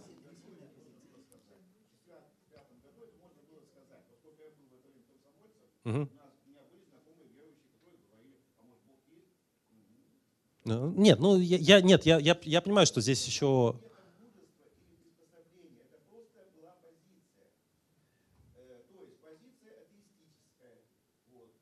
Ну, я, тем, тут просто нужно уточнить некоторые исторические детали, потому что я это делал. Вот, вот. теперь мы наконец-то касаемся всяких важных вещей. А, вот. Журналист Максим Шевченко извинился перед Рамзаном Кадыровым за фразу «Кадыров дал заднего». А, можете как-то извинения Максима прокомментировать с точки зрения политкорректности? Является ли это примером политкорректности для начала?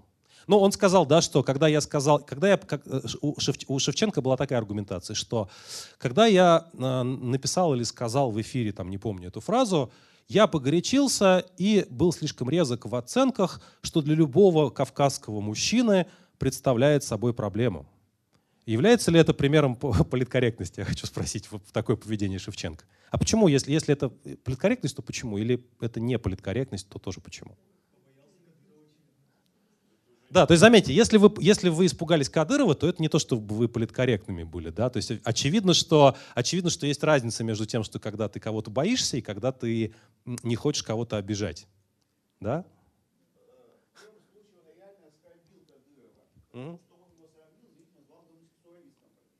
Да не то чтобы, да нет вообще-то, это как бы...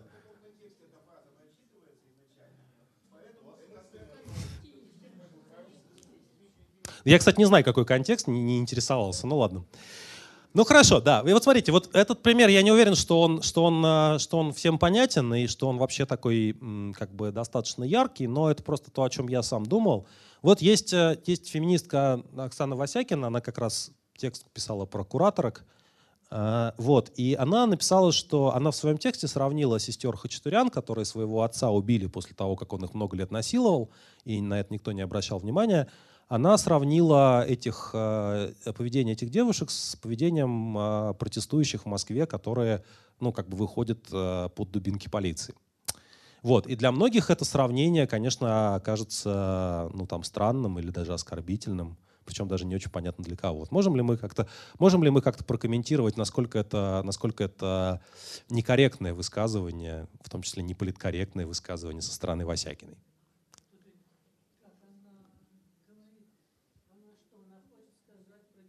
Последнее средство, последнее средство. Вот, а, вот сестры убили отца, потому что это было последнее средство, потому что никто много лет его... Да, она положительно относится к протестующим.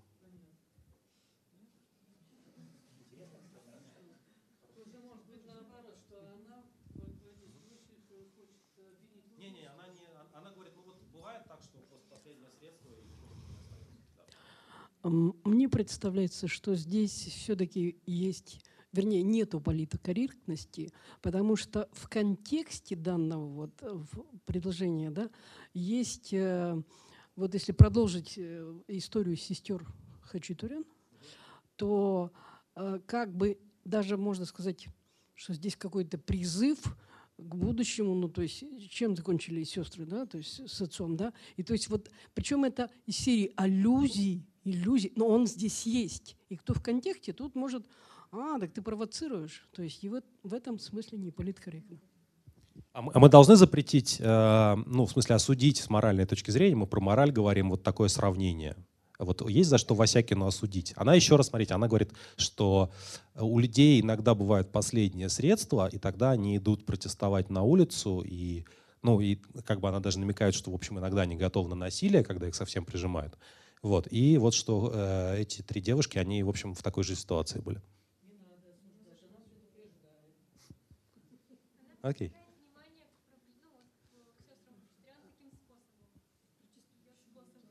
Ну да, там контекст высказывания такой был, да. Ну давайте вот еще комментарий. Ну, я считаю, это дело каждого, кто как понимает э, фразу Оксаны, но я все-таки считаю, что она проводила эту аналогию с целью, чтобы сравнить, что сестры Хачатурян были в изможденном таком положении, как и, собственно, протестующие, а не то, что они лезут там в Кремль убивать кого-то. Вот, я думаю, вот основной посыл в этом был. для многих, для многих, тем не менее, это, конечно, абсолютно аморальное сравнение — по, по многим причинам, потому что, ну вот, как бы предполагается, что раз, ну, убийцы, а тут мирные протестующие, какая же, какая же связь.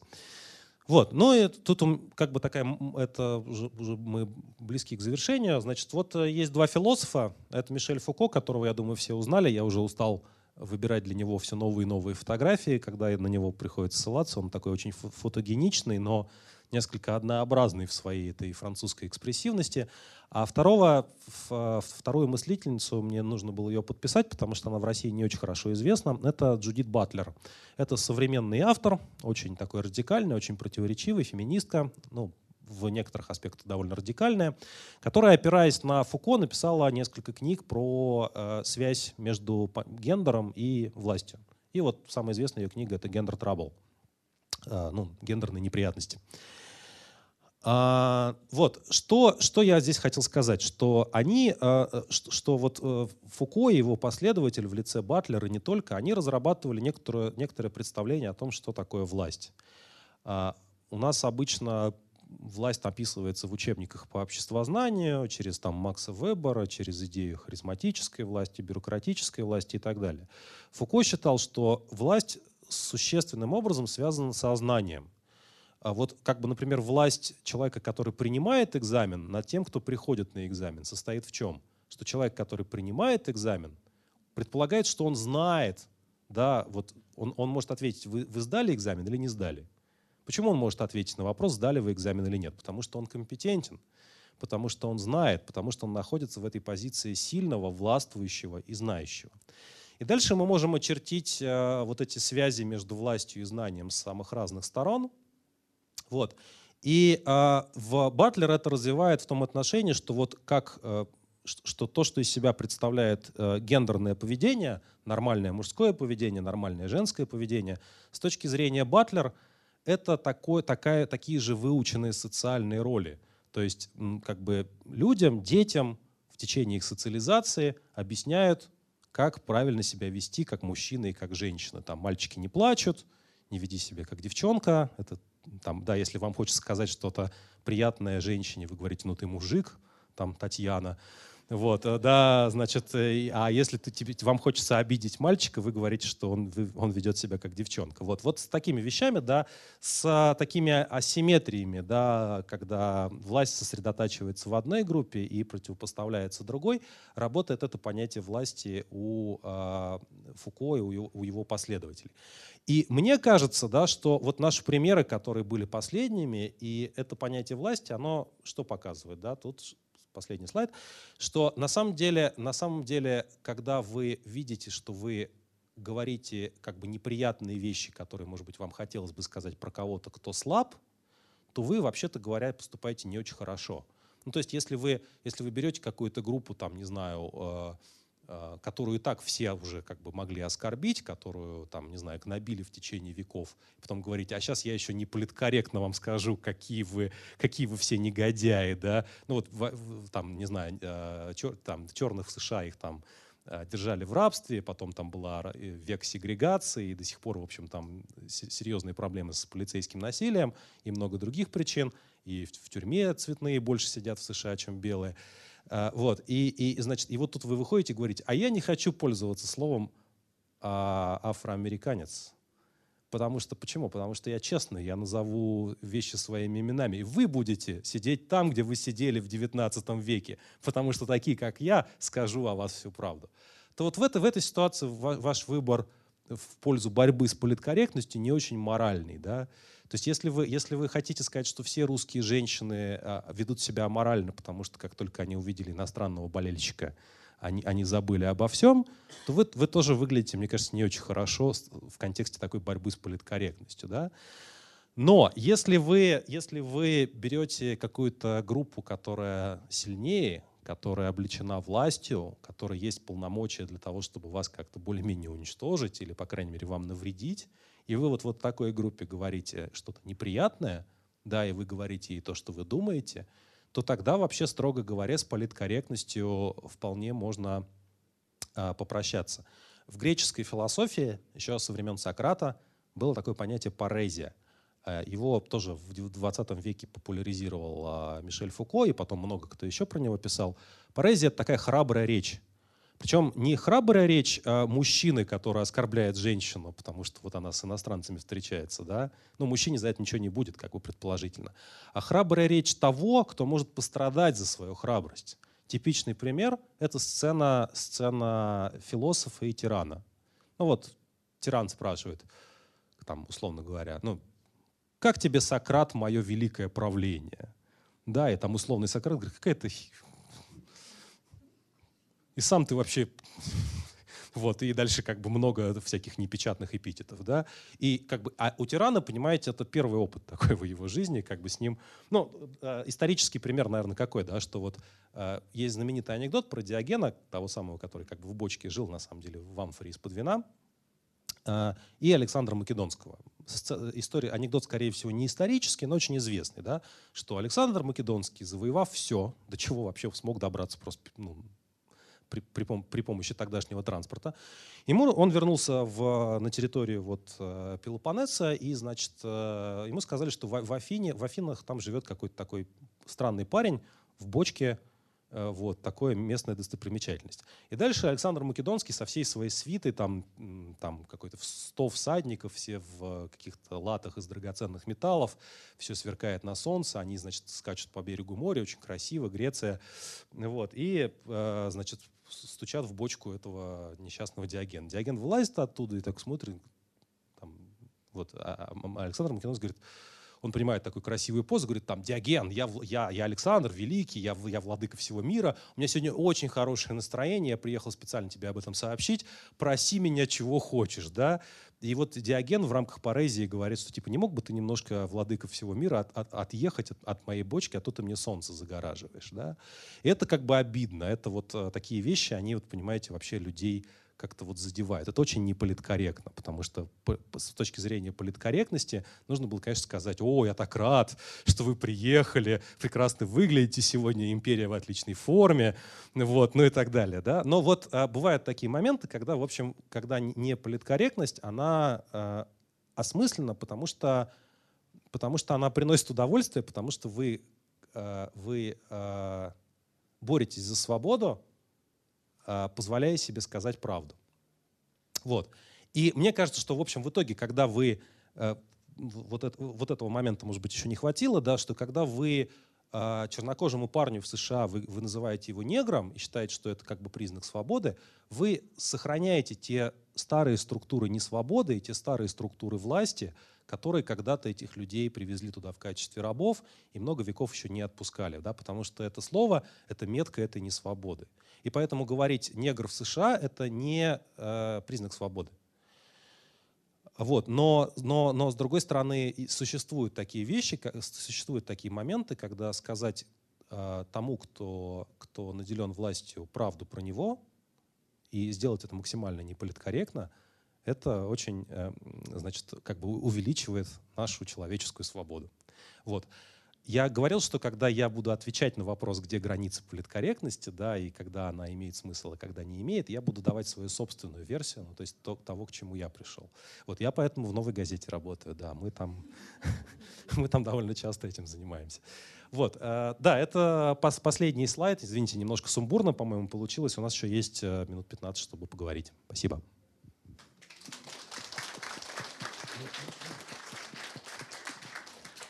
Друзья, поднимайте руки, я подойду к вам с микрофоном.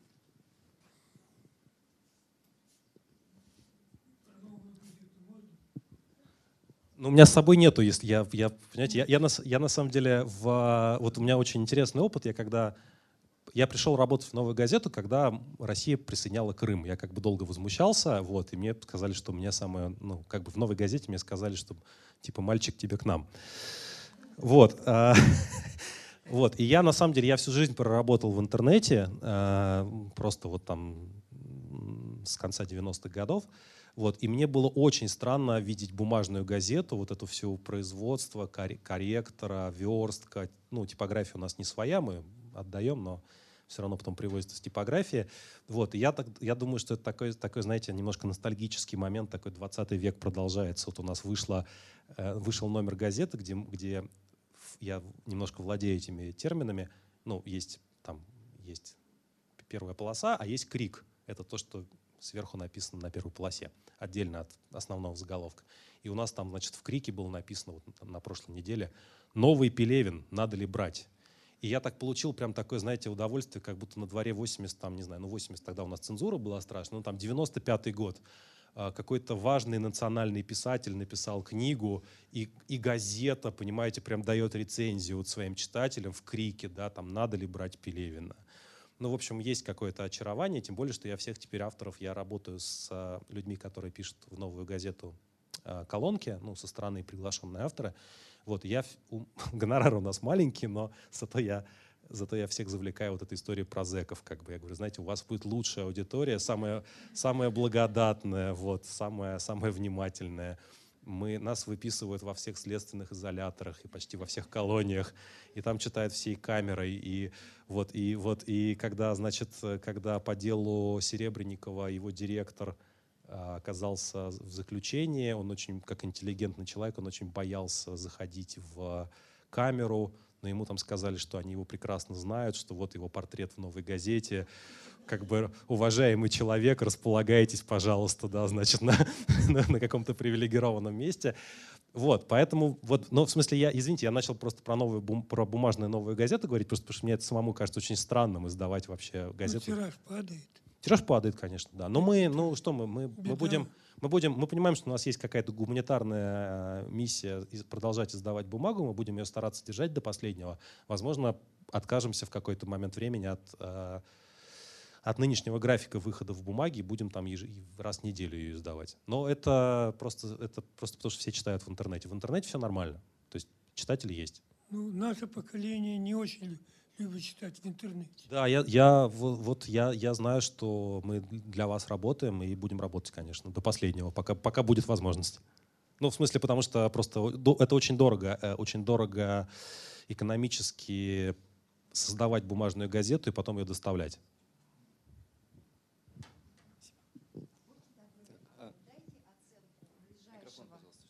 возможного будущего, э, связанного э, с отключением интер интернета? Mm-hmm. Ну вот э, возможные какие-то сценарии.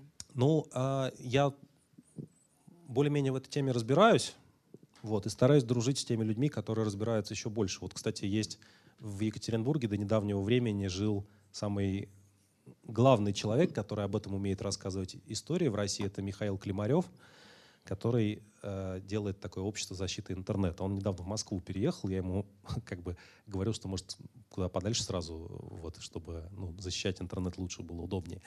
Э, значит, э, что с отключением интернета? Огромная проблема для российских властей представляет из себя YouTube. Вот уже по тем причинам, по которым мы сказали. Они, они знают, как ну, подкупить блогеров, как, как написать там всякие бессмысленные комментарии, и так далее, но они не могут управлять Ютубом так, как они привыкли управлять телевидением. Когда аудитория Ютуба — это половина аудитории телевидения, а к этому скоро все приблизится, вот, то, вообще-то говоря, вся система власти практически на волоске висит.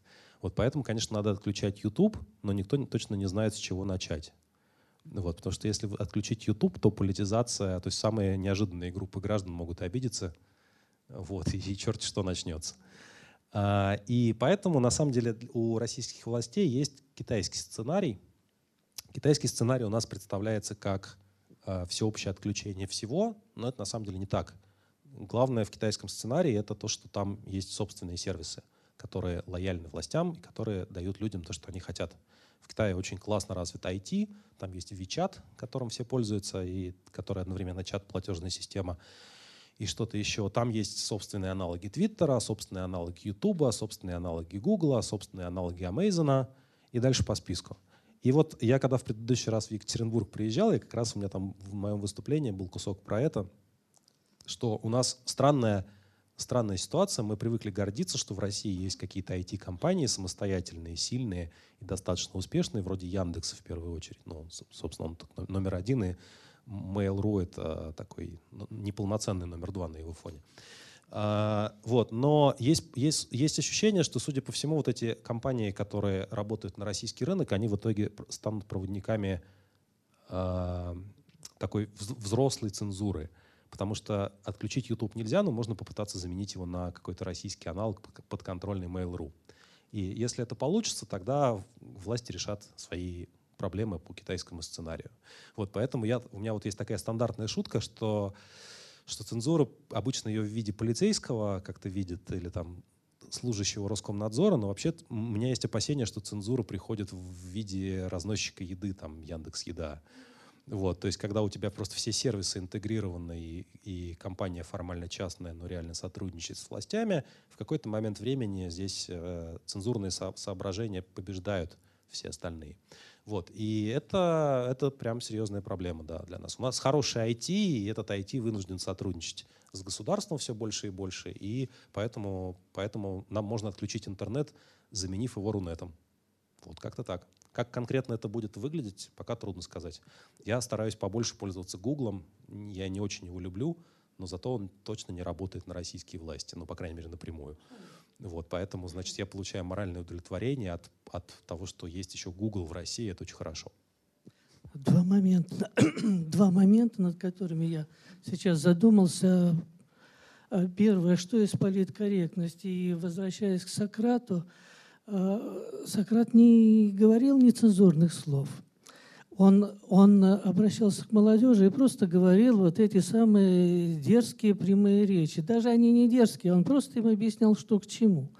Но поскольку это не совпадало с тем, что хотелось обществу, то поэтому он плохо кончил. Так то, он, он, говорил... кстати, он, кстати, считал, что он кончил хорошо, как известно, да, то есть у него тут э, его мнение отличается от. Да, вашего. я согласен, хорошо кончил, да, потому что это его собственный выбор. А можно ли считать это этой самой неполиткорректностью, то, что он делал? Я думаю, да. Ну, конечно, это анахронизм, да. Конечно, переносить термины с 21 века или из 20 в, там, в, в 4 век э, до нашей эры бессмысленно, да, но... Э, смысле... Я думаю, нет. Потому что одно дело, э, самое сказать, никер, там негр, а совсем другое дело просто говорить правду. Поэтому, Нет, ну, поэтому простите, но... я пока с вами не согласен. Не, не, ну, подождите, но, но дело, дело в том, что, во-первых, вопрос о том, какие слова являются бранными, всегда вопрос интерпретации. И список бранных слов устанавливается властью. И вот, например, я присутствовал на одном э, на одном заседании Роскомнадзора, где чиновников Роскомнадзора спрашивали, скажите, а если в каком-нибудь средстве массовой информации будет написано «Путин вор», то как бы будет ли это считаться оскорблением власти по новому закону? И чиновник Роскомнадзора сказал, да, ну а что? Это же оскорбительно. В некоторых условиях кому-то нравится, там вот кримина, криминальные авторитеты себя так называют, а другим людям не нравится. Вот, и, пожалуйста, то есть тут не нужно, как бы, и в данном случае слово «негр», оно такую же роль играет. То есть, в смысле, типа, просто для многих людей, ведь в словах нет ничего плохого. Э, слова — это то, как мы к ним относимся. И, а, и... Да, но вы дали контекст вполне определенный, что когда я говорю негр, то я как бы перемещаюсь туда, в те, в те времена, и из этого а, контекста это слово ну, обретает я не, совсем, уже я, не совсем, я не совсем это имел в виду. Я имел в виду, что когда мы говорим в американском, по крайней мере, контексте это, такое, такие слова, мы продолжаем традицию расовой сегрегации. Вот что я имел да, в виду. Да, да, да, да, вы да. И, по, и поэтому это не ведет к свободе, как считают те, кто говорит, что да. это нас освобождает. Да. да. А Сократ — другое дело. А второй момент, который, над которым я сейчас думаю, вот именно сейчас.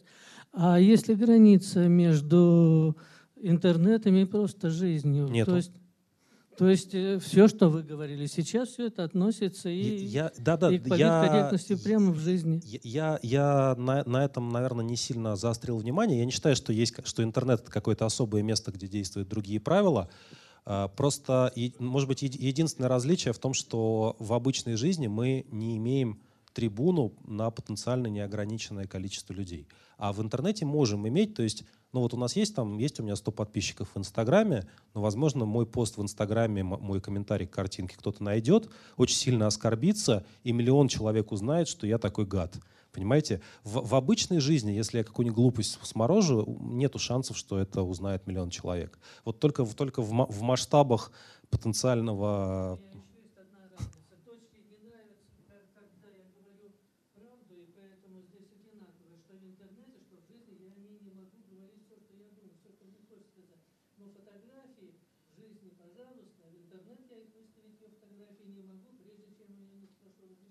Ну вот, это как раз, мне кажется, подтверждает эффект масштаба, да.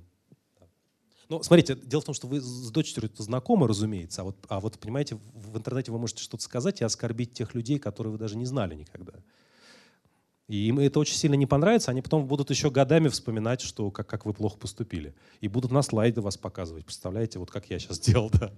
Извините.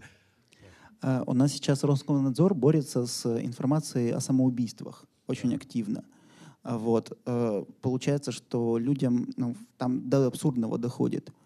И вы считаете, что запрет распространения этой информации, насколько он обоснован? Вот, в том числе, ну, ваша газета тоже имела отношение к этому, запуская линию там, с синими китами и прочими, ага. вот эту вот истерику вокруг детских самоубийств. Как это вообще работает? А, это вопрос про то, как это работает, как работает вопрос, У меня вопрос, сейчас, у меня вопрос. Э, считаете ли вы, что запрет на распространение этой информации обоснован? Или нам нужно об этом наоборот а, Вот смотрите, у нас, у нас вот какая была ситуация с, с истерикой. Я, я, наверное, скорее согласен, что это хорошее, ну, в смысле, что это корректное, хотя и неприятное для газеты описание той публикации про синих китов. А если бы у нас не, не действовали бы запрета Роскомнадзора на описание э, суицида и э, особенно в контексте несовершеннолетних. И, кстати, тут как бы два запрета действуют одновременно. Нельзя разглашать данные несовершеннолетних, и нельзя писать о способах совершения суицидов. И они как бы еще друг друга усиливают. Так вот, короче, если бы этих запретов, по крайней мере, в нынешнем виде не было бы, то не было бы истерики по поводу синих китов. Потому что мы бы могли бы написать э, о конкретных семьях, подростках, уголовных делах, которые там были в контексте доведения э, до самоубийства, и тогда эта публикация была бы в ряду других публикаций, которые исследуют какие-то новые не всегда приятные субкультуры, которые появляются в интернете. Публикации про доведение до самоубийства через интернет каких-то нестабильных, молодых, как правило, людей, они были в Англии, они были в других европейских странах, они были в США и так далее. И там журналисты действовали э, как бы открыто, говоря, что такой-то человек столкнулся с такой-то проблемой. Вот его семья, вот его э, лицо, там, может быть, за, за, со скрытыми глазами и так далее. У нас не было шансов рассказать эту историю прямо. И поэтому у нас случилась истерика. Вот. Ну, там еще есть претензии конкретно к этому материалу, как это было сделано. Но, но в итоге как бы нам цензура помешала спокойно говорить об этом. Вот. И вот и таково мое отношение. Это чрезмерные запреты в любом случае, конечно. Э, то есть э, у общества должны быть возможности обсуждать проблемы, даже если эти проблемы какие-то очень тяжелые. Друзья, у нас есть э, на последний вопрос время. Кто-то созрел, может быть. Пожалуйста.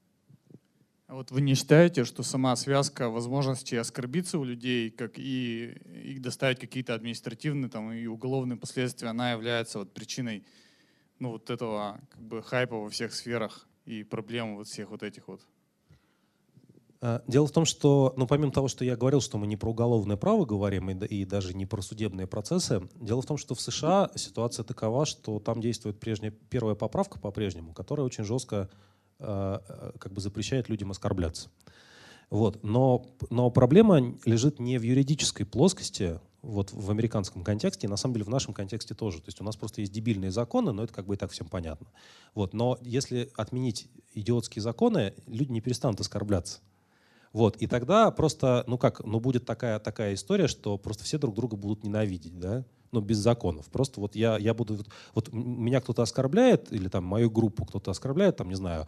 Э, я вот, например, мы писали в газете про историю, когда появился этот закон про... Ну, это тоже про законы, правда.